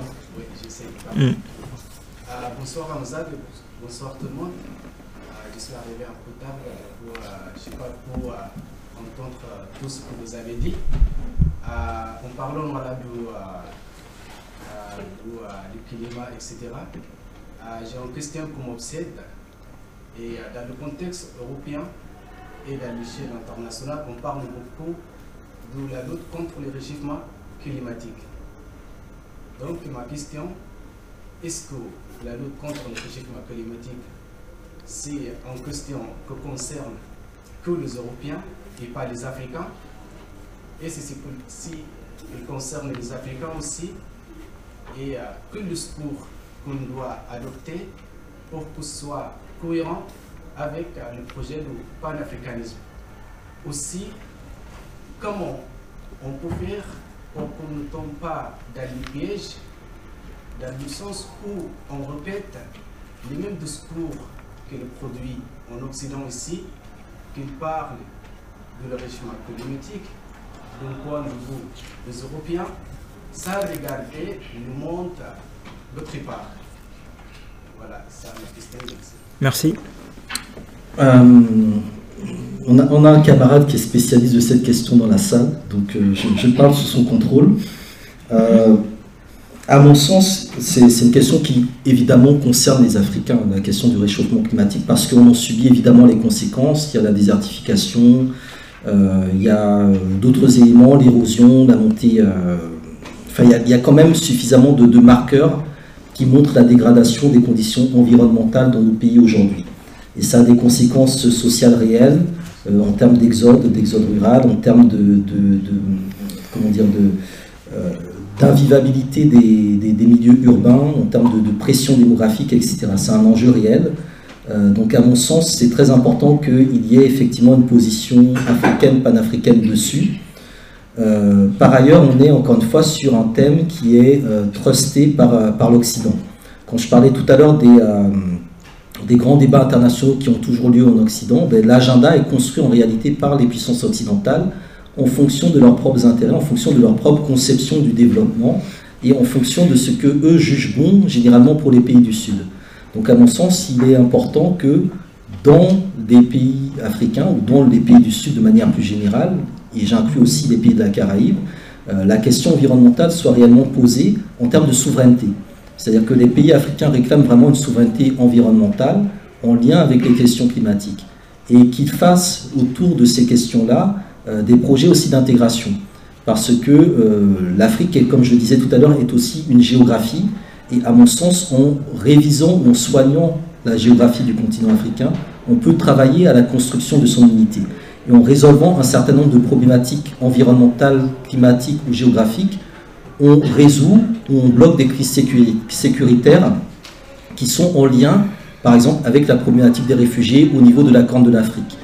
De ce niveau-là, il y a par exemple une, euh, une, des communautés économiques régionales, il y en a huit, qui est euh, l'autorité euh, intergouvernementale de développement, qui concerne les pays grosso modo de la Corne de l'Afrique, qui avait été créée dans les années 80 pour lutter notamment contre la sécheresse, et qui à partir de la lutte contre la sécheresse et la désertification, donc sur des questions environnementales, à l'époque où ça ne se posait pas au niveau international, a obtenu des résultats, et ensuite va agglomérer à cette question euh, climatiques, les problématiques liées aux réfugiés, c'est-à-dire aux migrations des populations par rapport euh, à, euh, comment dire, l'impossibilité ou, par rapport à la, qualité des terres et à l'érosion et, et, aux différentes problématiques environnementales. Donc pour moi, il y a vraiment, je dirais, un angle qui peut être réellement investi, qui doit être réellement investi, qui reprend aussi tout ce que Thomas Sankara a pu développer sur ces questions-là. C'est-à-dire que Sankara a fait des discours ici à Paris, euh, l'impérialisme et le pyromane de nos forêts, etc., où il a expliqué tous ces enjeux-là, qui sont aujourd'hui récupérés par les Occidentaux et qui le présentent en fait un peu comme s'il l'apprenait aux Africains. Et donc il faut se ressourcer également vers des formes de, de pratiques euh, endogènes africaines qui existent et qui sont plus efficaces, je pense, pour préserver aussi notre environnement. Et donc ça aussi, ça renvoie aussi à se tourner vers des politiques endogènes, euh, à euh, responsabiliser davantage des populations, leur responsabiliser non pas dans le sens occidental, c'est-à-dire leur faire la morale, mais responsabiliser dans le sens de leur donner des responsabilités politiques, pour qu'elles puissent s'organiser en fonction ben, des euh, difficultés qu'elles connaissent sur ces, euh, ces enjeux-là. Donc c'est un peu comme ça que je, que je verrai les choses. Euh, encore une fois, je n'invente rien, c'est-à-dire que je m'appuie vraiment sur des références, sur des sources, sur des choses qui ont existé. Parce que très souvent, on dit que le panafricanisme, c'est une utopie, ça n'a jamais existé, etc. Mais pourtant, Thomas Sankara était panafricaniste. On a pas, pas mal parlé de lui récemment. Mm. Et pourtant, je peux avoir une interview où j'explique que Thomas Sankara est panafricaniste. Et après, on me dit oui, mais le panafricanisme, ça n'a jamais existé. Mais pourtant, Sankara a existé. Pareil, Kwame Nkrumah, sur ces questions-là, avait, lui, une politique un peu différente. Euh, par exemple, lui, il était vraiment euh, au départ dans une politique d'industrialisation. Et lorsqu'il a voulu construire le port de, de Théma, l'agrandir, il a été confronté au fait qu'il y avait des communautés de pêcheurs qui vivaient là. Et pour les communautés de pêcheurs, la construction d'un port en eau profonde détruisait également leur environnement et leur écosystème. Mais plus que l'environnement et l'écosystème, ça détruisait les euh, divinités de l'eau sur lesquelles la culture de ces populations reposait. Et donc pour moi, il y a aussi un parallélisme avec ce que les populations euh, euh, comment dire, d'Amérique latine, d'Abya comme on dit, font de leur côté pour préserver justement leur nature, leur environnement vis-à-vis de la prédation et vis-à-vis des multinationales. Donc là, il y a des partages d'expériences, il y a des possibilités, il y a des ressources, il y a des références qui peuvent être mobilisées et qui peuvent faire l'objet effectivement ben, d'un véritable plan panafricaniste pour l'environnement euh, africain, pensé par les Africains, pour les Africains, et qui, in fine, ben, profiterait euh, quand même à l'ensemble du monde. Question Oui, monsieur Oui, bonsoir. Merci pour euh, votre intervention. Je voulais savoir, par rapport à ce que vous avez dit, l'unité dans la diversité, comment on peut faire pour, déplacer, pour dépasser la problématique de l'aliénation culturelle telle qu'analysée par Fanon avec euh, surcompensation algérienne, catharsis collective, grand l'enthousiasme, et lié aussi à la colonisation et à euh, la perte d'initiative historique telle que développée par Diop. Merci. Euh, ben en, en reprenant, je pense, les, leçons, les conclusions de, Fanon et de Diop. Je pense qu'ils ont à la fois posé le problème et apporté des solutions. Euh, donc Fanon, c'était toujours cette idée qu'il ne faut pas prendre une aliénation pour lutter contre une autre aliénation. Euh, et donc il faisait référence aux éléments culturels, religieux, etc. Donc prendre une aliénation pour lutter contre une autre aliénation ne peut pas marcher. Euh, ça renforce au contraire la, schizophrénie, et je pense que c'est un élément très important, et que dans beaucoup de cas, on prend une aliénation comme remède à une autre aliénation, et donc on ne s'en sort plus. Euh, donc il faut revenir à la racine, couper les choses à la racine, et la racine, c'est ce que Diop euh, explorait dans le cadre de la conscience historique. donc connaître son passé, connaître ses origines, en être fier, même si évidemment, du fait de l'histoire, du fait de la mondialisation, il n'y a plus d'origine pure, entre guillemets, voilà, on n'est plus euh, l'Égypte, c'est plus l'Égypte de, l'époque d'avant, etc. Mais au moins connaître ces éléments-là, et puis surtout connaître, et là j'inclus Walter Rodney, des conditions dans lesquelles nous en sommes arrivés là aujourd'hui. C'est-à-dire la destruction du système éducatif africain, euh, la destruction également des cultures et civilisations africaines, qui est passée, et là on ne voit que le bout de l'iceberg, hein, qui est passé aussi par le, vol et le pillage des objets. Euh, qui sont dans les musées ici. Donc ça a un lien évidemment très fort, puisque dans certains cas, ce sont des objets de culte ou autres. Et euh, aussi, je dirais, dans, la capacité à, produire notre propre écran de nous-mêmes. Et ça, ça rejoint le, quatrième personnage qui pour moi est essentiel dans la désaliénation, qui est Thomas Sankara, lorsqu'il décide vraiment de politiser le FESPACO en disant que nous devons être maîtres de nos écrans. Et tant que nous ne serons pas maîtres de nos écrans, on ne s'en sortira pas. Donc il faut produire des choses sur les écrans. C'est assez drôle de voir que la, dernière évolution, c'était Wakanda Black Panther. Bon, ça montre bien que si on produit 20 euh, films comme ça par an, ça peut changer beaucoup de choses. Et donc aujourd'hui, on voit effectivement de plus en plus de, personnes qui tentent de se tourner vers les écrans et qui comprennent que c'est en changeant euh, les écrans, parce que les écrans sont le miroir d'une société, euh, qu'on peut aussi travailler la désaliénation. Donc pour moi, Sankara, Fanon, Diop et, et Rodney et aussi Cabral, lorsqu'il souligne que la révolution euh, doit être culturelle, euh, ont vraiment été, euh, sont vraiment des références. Et dans le cas de Cabral, je le rajoute, parce que Cabral explique bien que c'est vraiment à la bourgeoisie, à l'élite, de rompre avec ses privilèges, de rompre avec son aliénation pour se ressourcer dans les traditions du peuple. Et donc ça renvoie encore une fois aussi à ces logiques de classe, qui font que, euh, effectivement, si vous avez une, une, élite qui est souvent copiée ou qui est souvent enviée par la majorité, qui change son comportement, ça peut avoir un effet euh, ruissellement, entre guillemets, sur, sur tout le monde. Merci pour la réponse. On va prendre une dernière question avant de passer à la conclusion. Oui. Madame, excusez-moi, est-ce que vous pouvez...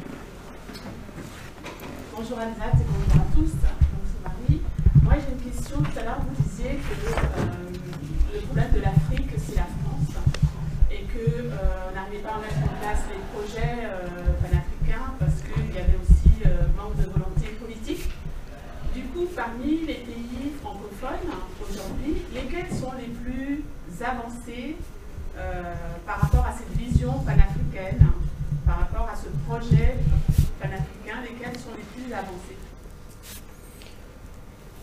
Alors, en fait, c'est compliqué. C'est-à-dire que les, États, en fait, sont imprégnés par leur histoire. Euh, un pays comme le Bénin a toujours eu une tradition de, résistance vis-à-vis du colonialisme français. Ce qui fait qu'il y a une dimension d'endogénéité au Bénin, qui passe notamment par, par le vaudou, qui passe notamment par euh, une certaine dignité, une certaine fierté de notre histoire, de nos origines, de Biranzin, etc. Tout ça, qui fait que, par exemple, au niveau du Bénin, il y a des forces euh, endogènes qui ne sont pas forcément visibles. Hein. Ce n'est pas ceux qui font du bruit, mais qui pour moi, représente de véritables alternatives. Euh, dans le cas également du Sénégal, et là je prends vraiment deux pays qui sont connus justement pour avoir été particulièrement aliénés du point de vue de leurs élites, c'est-à-dire que c'était des pays qui produisaient ces fameux intellectuels du quartier latin, donc le Bénin, le Dahomey et le Sénégal.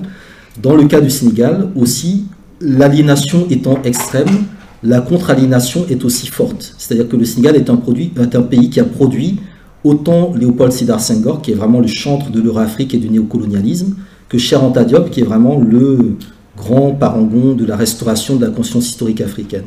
Et donc là, on a des lignes idéologiques qui sont présentes. Euh, maintenant, euh, sur cet axe-là, on a en fait dans chaque pays a des spécificités. Le Burkina Faso a l'héritage de Sankara, c'est-à-dire que ce pays est imprégné de sankarisme. Le problème, c'est qu'on n'arrive pas à le réveiller, on n'arrive pas à le mettre en ordre, mais il en est imprégné. Euh, Compaoré ou Fouette-Boigny, Mitterrand ont voulu faire disparaître Sankara de, de, la mémoire de la jeunesse, ça a été impossible. Parce qu'il y a beaucoup d'archives qui montrent que Sankara existait, etc. Tout ça. Donc le Burkina a, je dirais, un ADN sankariste parce que rien que le nom du pays est hérité de Sankara. Donc il y aura forcément, dans les décennies qui viennent, à un moment ou à un autre, dans les prochains dirigeants au Burkina Faso, des dirigeants qui seront réellement sankaristes. Euh, de la même manière qu'au Ghana, il y a l'ADN de Kwame Nkrumah qui est présent. Donc même si un dirigeant est, euh, comment dire, néocolonial, le pays en soi est structuré et marqué par la présence de cet héritage-là qu'on ne peut pas du tout effacer. Euh, c'est pareil dans le cas de la RDC où le nom de Lumumba, pourquoi actuellement il y a le débat sur la dent, la restitution, le retour des restes de Lumumba? Parce qu'il y a aussi un volet politique derrière, parce que derrière, c'est toute une idéologie, c'est toute une lutte qui est portée sur la question de Lumumba. Donc on voit bien que la manière dont les références historiques dans ces pays francophones sont traitées montre qu'il y a possibilité quelque part de les faire émerger. Euh, après, au niveau de la, euh, au niveau de la Centrafrique, là aussi c'est un pays qui a toujours été la chasse gardée de la France. Et on voit dans le cadre justement de la géostratégie et de la géopolitique que la France effectivement est en train de perdre du terrain vis-à-vis de la Russie. Mais ça ne veut pas pour autant dire que la Centrafrique soit le point de départ d'une révolution, mais c'est un pays qui fait que la géopolitique au niveau des anciennes colonies françaises est en train d'évoluer, puisqu'il y a eu des répercussions au niveau euh, du Mali, de la Guinée, etc., vis-à-vis d'autres acteurs qui viennent contester la présence française. Donc si vous voulez, il y a des dimensions qui sont vraiment endogènes, qui sont vraiment propres à l'ADN des différents pays francophones. Et après, il y a d'autres éléments qui, je dirais, sont beaucoup plus liés au contexte international ou à la manière dont ces pays francophones-là se positionnent dans l'espace international. Après, il y a aussi des cas particuliers. Par exemple, à mon sens, s'il y a une grande révolution au XXIe siècle, du type révolution cubaine, elle viendra par exemple de Madagascar. Pas avec l'actuel chef d'État, mais elle viendra de Madagascar. Parce que c'est un pays qui a aussi une tradition révolutionnaire, qui a eu une tradition à un moment anti-impérialiste et qui, euh, à mon sens, produit suffisamment de misère pour qu'à un moment, il se passe quelque chose euh, de particulier. Et il y a toute une géopolitique, il y a tout un environnement qui le permet. Euh, on peut également évoquer le cas un peu particulier aussi de la Guinée, où là aussi on voit qu'il se passe pas mal de choses, même si ça ne va pas forcément dans le sens où on pense, mais où le discours panafricaniste est encore présent et encore marqué par des héritages, des figures, etc. Donc pour moi, dans chaque pays francophone, il y a des opportunités, il y a des possibilités d'avancer, mais il y a en même temps du recul. Donc c'est toujours cette dynamique, ça avance, ça recule, et parfois ça recule plus que ça n'avance. Mais dans chaque pays francophone, il y a des opportunités. La question c'est comment on, euh, les exploite, comment on les identifie et comment on lit je dirais, la, dimension justement endogène avec un contexte international bien particulier. Et c'est ça qui est assez intéressant. Et c'est en ça, par exemple, que euh, le, débat posé sur la restitution des objets au Bénin est assez intéressant parce que c'est quelque chose qui a été impulsé par la diaspora. C'est pas le gouvernement béninois, c'est la diaspora qui a posé la question. Et après, c'est le gouvernement béninois qui, dans la relation avec l'État français, s'est engagé sur cette, sur cette question-là. Mais ça montre aussi que nous, qui sommes à l'extérieur, on peut aussi, je dirais, euh, pointer, porter, poser un certain nombre de questions euh, si on arrive à s'organiser politiquement et qu'on arrive à construire un agenda. Voilà. Justement, de ce que j'entends, c'est qu'on fait souvent référence, euh, quand on parle du panafricanisme, en termes de figure, on fait souvent référence à des gens, à, des gens qui ne sont plus là. Et j'ai l'impression qu'aujourd'hui, c'est porté par la société civile et qu'il n'y a pas de figure, en tout cas émergente, visible, de, là où je suis, qui porte ces questions-là, euh, qui, les, incarne et qui les porte. Est-ce que ben, il y, a, il y, a, plein de gens, il y a plein de militants, il y a plein de collectifs, il y a plein d'individualités, de personnalités qui, qui, posent, ou en tout cas qui se revendiquent du panafricanisme. On a aussi quelques dirigeants, mais c'est souvent de manière assez opportuniste. Maintenant, pour moi, ce n'est pas, pas un problème. C'est-à-dire qu'au contraire, je, dis encore une fois, plus le, panafricanisme sera partagé, mieux ce sera. C'est-à-dire qu'il n'y a, a, rien de pire comme panafricanisme que quelque chose qui est incarné par un individu. Donc il faut sortir de cette période, qui est vraiment la période de l'époque, on va dire, des, des, grands hommes, des grandes femmes, des grandes figures, pour être vraiment sur des logiques plus collectives, parce que ce sont ces logiques-là qui sont moins corruptibles et qui peuvent surtout faire tache d'huile. Et c'est ça aussi qui est intéressant, et c'est ça aussi qui rejoint un autre volet qui est apparu récemment dans le panafricanisme que nos prédécesseurs ne connaissaient pas, qui est les réseaux sociaux. C'est-à-dire qu'aujourd'hui, il y a beaucoup de choses qui se passent sur les réseaux sociaux, ça part dans toutes les directions, mais euh, in fine, euh, voilà, on pourra faire autant de vidéos qu'on veut, ce qui restera dans l'histoire, ben, c'est les bouquins. Et c'est pour ça qu'il faut aussi écrire. Et c'est en ça que le, livre que j'ai écrit, ben, il reste une référence. Il peut y avoir 10 millions de vidéos sur le panafricanisme, force est de constater que les gens se référeront toujours à des livres bien précis, parce que ben, les idéologies, les mouvements, les visions politiques s'appuient dans l'histoire sur des idées qui sont dans des livres. Et c'est en ça qu'il faut qu'on produise, parce que la production que nous apportons, eh bien après, elle ne nous appartient plus. Moi, j'ai écrit ce livre-là, j'ai fait plein d'autres trucs après, je ne m'en soucie plus tellement. Euh, je travaille sur d'autres problématiques, d'autres domaines, mais euh, je continue sept ans plus tard à en parler. Et c'est ça aussi qui est assez intéressant et que j'observe un peu, un peu de loin et euh, qui montre qu'il faut, euh, il faut populariser, il faut prêcher la parole et faire, faire un peu d'évangile. Et c'est ça aussi qui est intéressant dans, la période actuelle. Et je pense que dans les années qui viennent, il y aura de, nouvelles figures euh, qui vont apparaître, plus collectives, mieux formées, et, qu'on aura je pense qu'on aura des bonnes surprises. Je pense qu'on aura des bonnes surprises. Justement, j'ai envie de vous relancer euh, sur cette idée justement aujourd'hui représenter le de capitalisme. Laurent Gbagbo, par exemple, qu'est-ce que vous pensez de Laurent Gbagbo, qui dernièrement a créé un nouveau parti politique et qui se revendique justement du capitalisme bah, Écoutez, moi, je, en fait, j'ai j'ai très peu, voire aucune mémoire d'un discours de Laurent Gbagbo ou d'une intervention. Il parlait de panafricanisme avant, euh, avant d'être déporté à La Haye. Donc euh, je, suis assez, perplexe.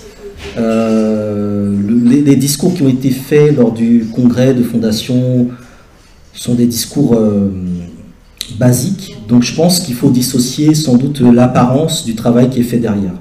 moi je connais quelques personnes qui, qui ont pris la parole, hein, que j'ai rencontrées avant, avec lesquelles j'ai échangé, etc., qui ont pris mes références et je pense qu'il faut vraiment dissocier la, façade de l'individu qu'on met en vitrine et de, des gens qui travaillent réellement derrière. Je pense que c'est assez important. Mais encore une fois, moi, je ne suis pas, pas quelqu'un qui est fan de un tel, fan de un tel, etc. Je pense que ce n'est pas, pas du tout la bonne approche.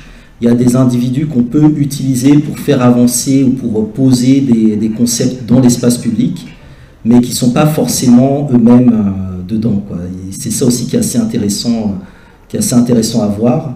Euh, on est sur un politique, donc euh, c'est politicien aussi.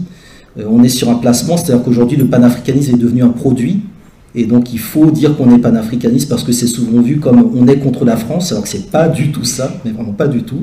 Et d'ailleurs, la première interview qu'il a donnée après, c'est à France 24, donc je ne sais pas comment on peut être panafricaniste. Et immédiatement après, on va donner une interview à France 24. Donc ça permet aussi quelque part ben, de montrer que ben, le concept... Euh, le concept fait parler c'est quelque chose qui m'a fait sourire parce que oui, il y a des journalistes qui du coup m'ont appelé et qui me disent euh, Ah, le panafricanisme revient sur devant de la scène, etc. Mais il n'a jamais disparu. C'est pas parce que des personnalités visibles se revendiquent que le truc est apparu aujourd'hui. Non, ça a toujours existé. C'est juste qu'il y a des gens qui font plus de bruit, il y a des gens qui ont une certaine capacité médiatique, mais ça ne veut pas dire qu'il y a de la qualité derrière. Et donc l'enjeu, c'est comment euh, au-delà des projecteurs, en dehors des projecteurs, on travaille pour donner vraiment du, contenu à tout ça. Voilà, mais pour moi, encore une fois, c'est quelque chose qui a souvent fait débat. Il n'est pas, il n'est pas, il, s'est pas revendiqué réellement du panafricanisme. Mais en revanche, sa déportation a relancé des dynamiques panafricanistes, évidemment en diaspora, puisqu'on a vu des Ivoiriens, des Camerounais, des Sénégalais, des Martiniquais aller à La Haye manifester pour exiger sa libération. Donc s'il a été libéré, c'est parce qu'il y a eu des forces panafricanistes qui se sont mobilisées. Donc la moindre des choses, effectivement, ben, c'est de dire, bon, je vais créer un parti euh, panafricaniste, etc., dont certains aspects ne sont vraiment pas inintéressants. Mais après, il faut vraiment regarder, euh, on est plusieurs à attendre de, lire véritablement les statuts de ce qu'il a créé, pour voir exactement ce qu'il en retourne. Euh, voilà, moi je sais que le, le, document de mon organisation, la Ligue panafricaine Moja, était à Abidjan. Donc nous, on est aussi sur ces logiques de créer des euh, sections dans les différents pays du continent africain et dans la diaspora, de les faire muter en partis politiques. Sauf que nous, on part vraiment de, de, la base, alors que je pense que Bagbo a l'étoffe plutôt de travailler avec des partis de gouvernement, c'est-à-dire des partis qui, dans les différents pays du continent africain ou de la sous-région, ont déjà, je dirais, des, euh, parfois des casseroles ou parfois de, de faux espoirs. Donc c'est encore une fois la question de la, de la qualité surtout de la qualité des ressources humaines et surtout de la qualité des ressources que produiront les humains qui sont autour de ce projet-là. Je pense que c'est vraiment ça l'enjeu du panafricanisme, euh, la qualité des ressources humaines et la qualité des humains qui produiront les ressources panafricanistes. C'est vraiment ça l'enjeu central. Alors une dernière question, après on conclut. Euh, euh, j'avais une question par rapport à hum, un angle mort du panafricanisme qui est la violence France Fanon, il pensait à organiser une armée euh, panafricaine. Je voulais savoir en fait bah, comment est-ce que vous expliquez bah, du coup cette, euh, cet angle mort, ce manque en fait de, pragmatisme qui a réussi à des, à des Fidel Castro, à des Mao Zedong ou même à des Ho Chi Minh qui sont des contemporains en fait.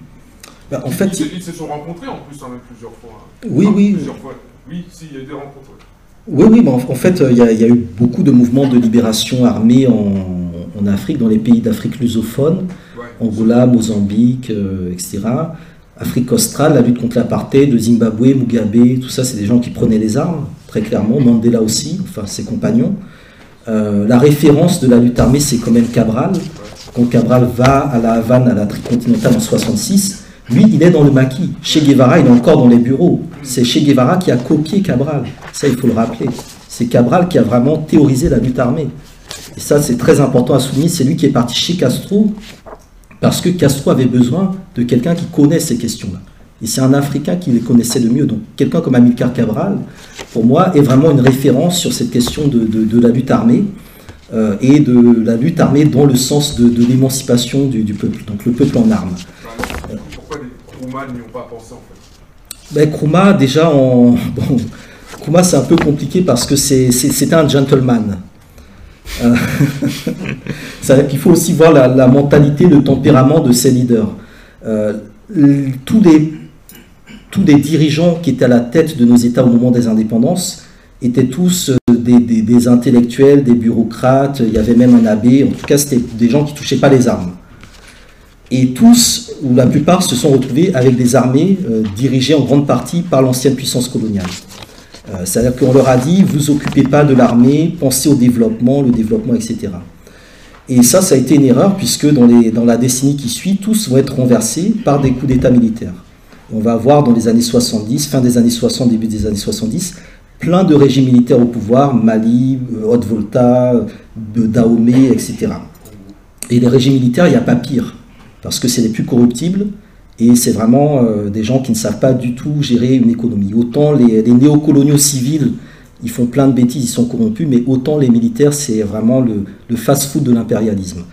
Et, et ce qui va se passer, c'est que euh, on va se retrouver en fait avec une question de la lutte armée et de la violence, euh, effectivement théorisée par Fanon, qui euh, oppose les, formes de prédation aux formes de libération.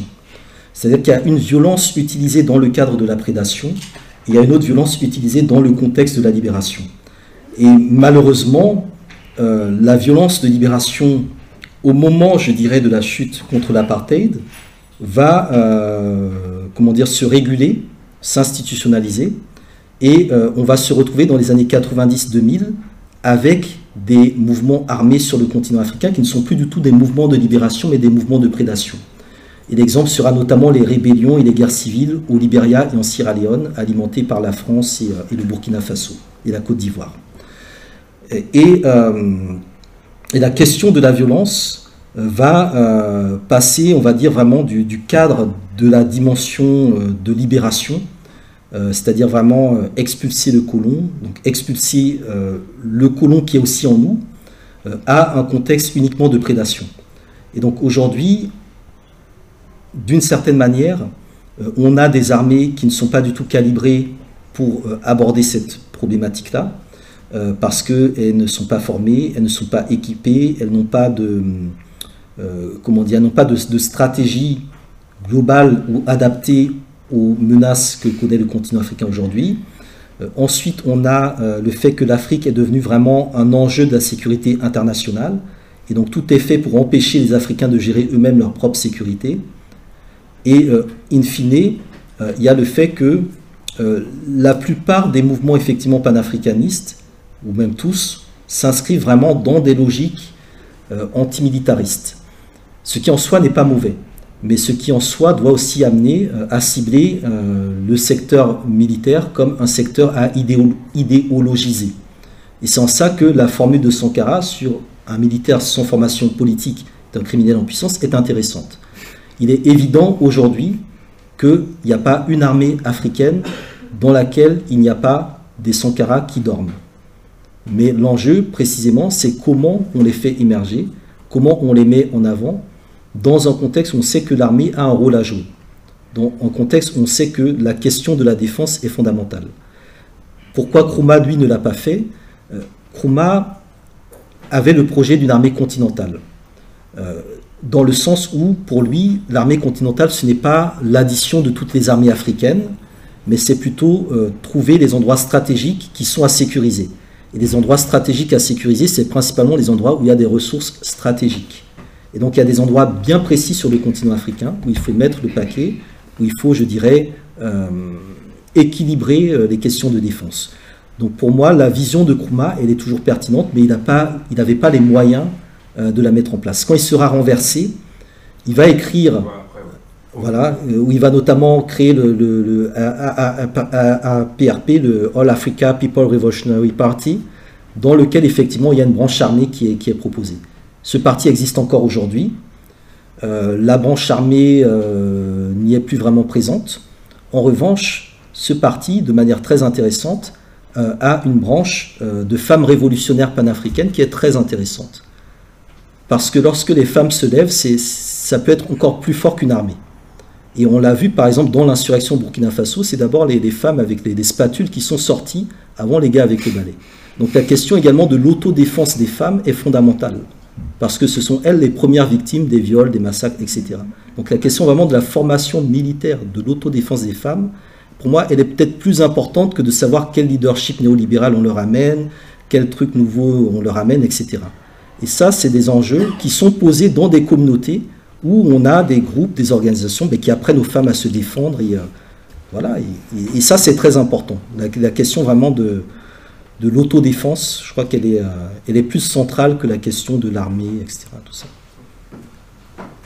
Alors, M. Boukari Yamara, merci d'abord d'avoir accepté l'invitation. Comme vous voulez voir, c'est un sujet qui est, qui est, passionnant. On a fait euh, deux heures et quart de, conférence et pourtant ça n'a pas suffi. Moi, je n'ai même pas posé la moitié de mes questions. Donc euh, voilà. Alors, pour ceux qui veulent approfondir le, livre, il y a la librairie euh, Tamiri Sametaoui qui vend le livre. La librairie se trouve au 19 rue du Chalet, 75 010 Paris. Mais ils ont fait l'honneur d'envoyer euh, un monsieur pour venir nous, j'ai oublié le nom, désolé, pour, euh, pour venir nous vendre le livre. Donc n'hésitez pas à, aller l'acheter. N'oubliez pas aussi qu'acheter un livre à, cette librairie, c'est aussi un geste militant. Au lieu d'aller à la FNAC, si on peut faire voilà, gagner de l'argent à des gens qui, qui travaillent chez nous, c'est toujours mieux. Aussi, j'aimerais remercier tous les membres de la MECAS, c'est-à-dire, je vais citer leurs noms, Sirandou, Michel, Myriam. J'applaudis quand même. Voilà, nos, nos, nos, anciens membres aussi qui, nous ont tracé la route.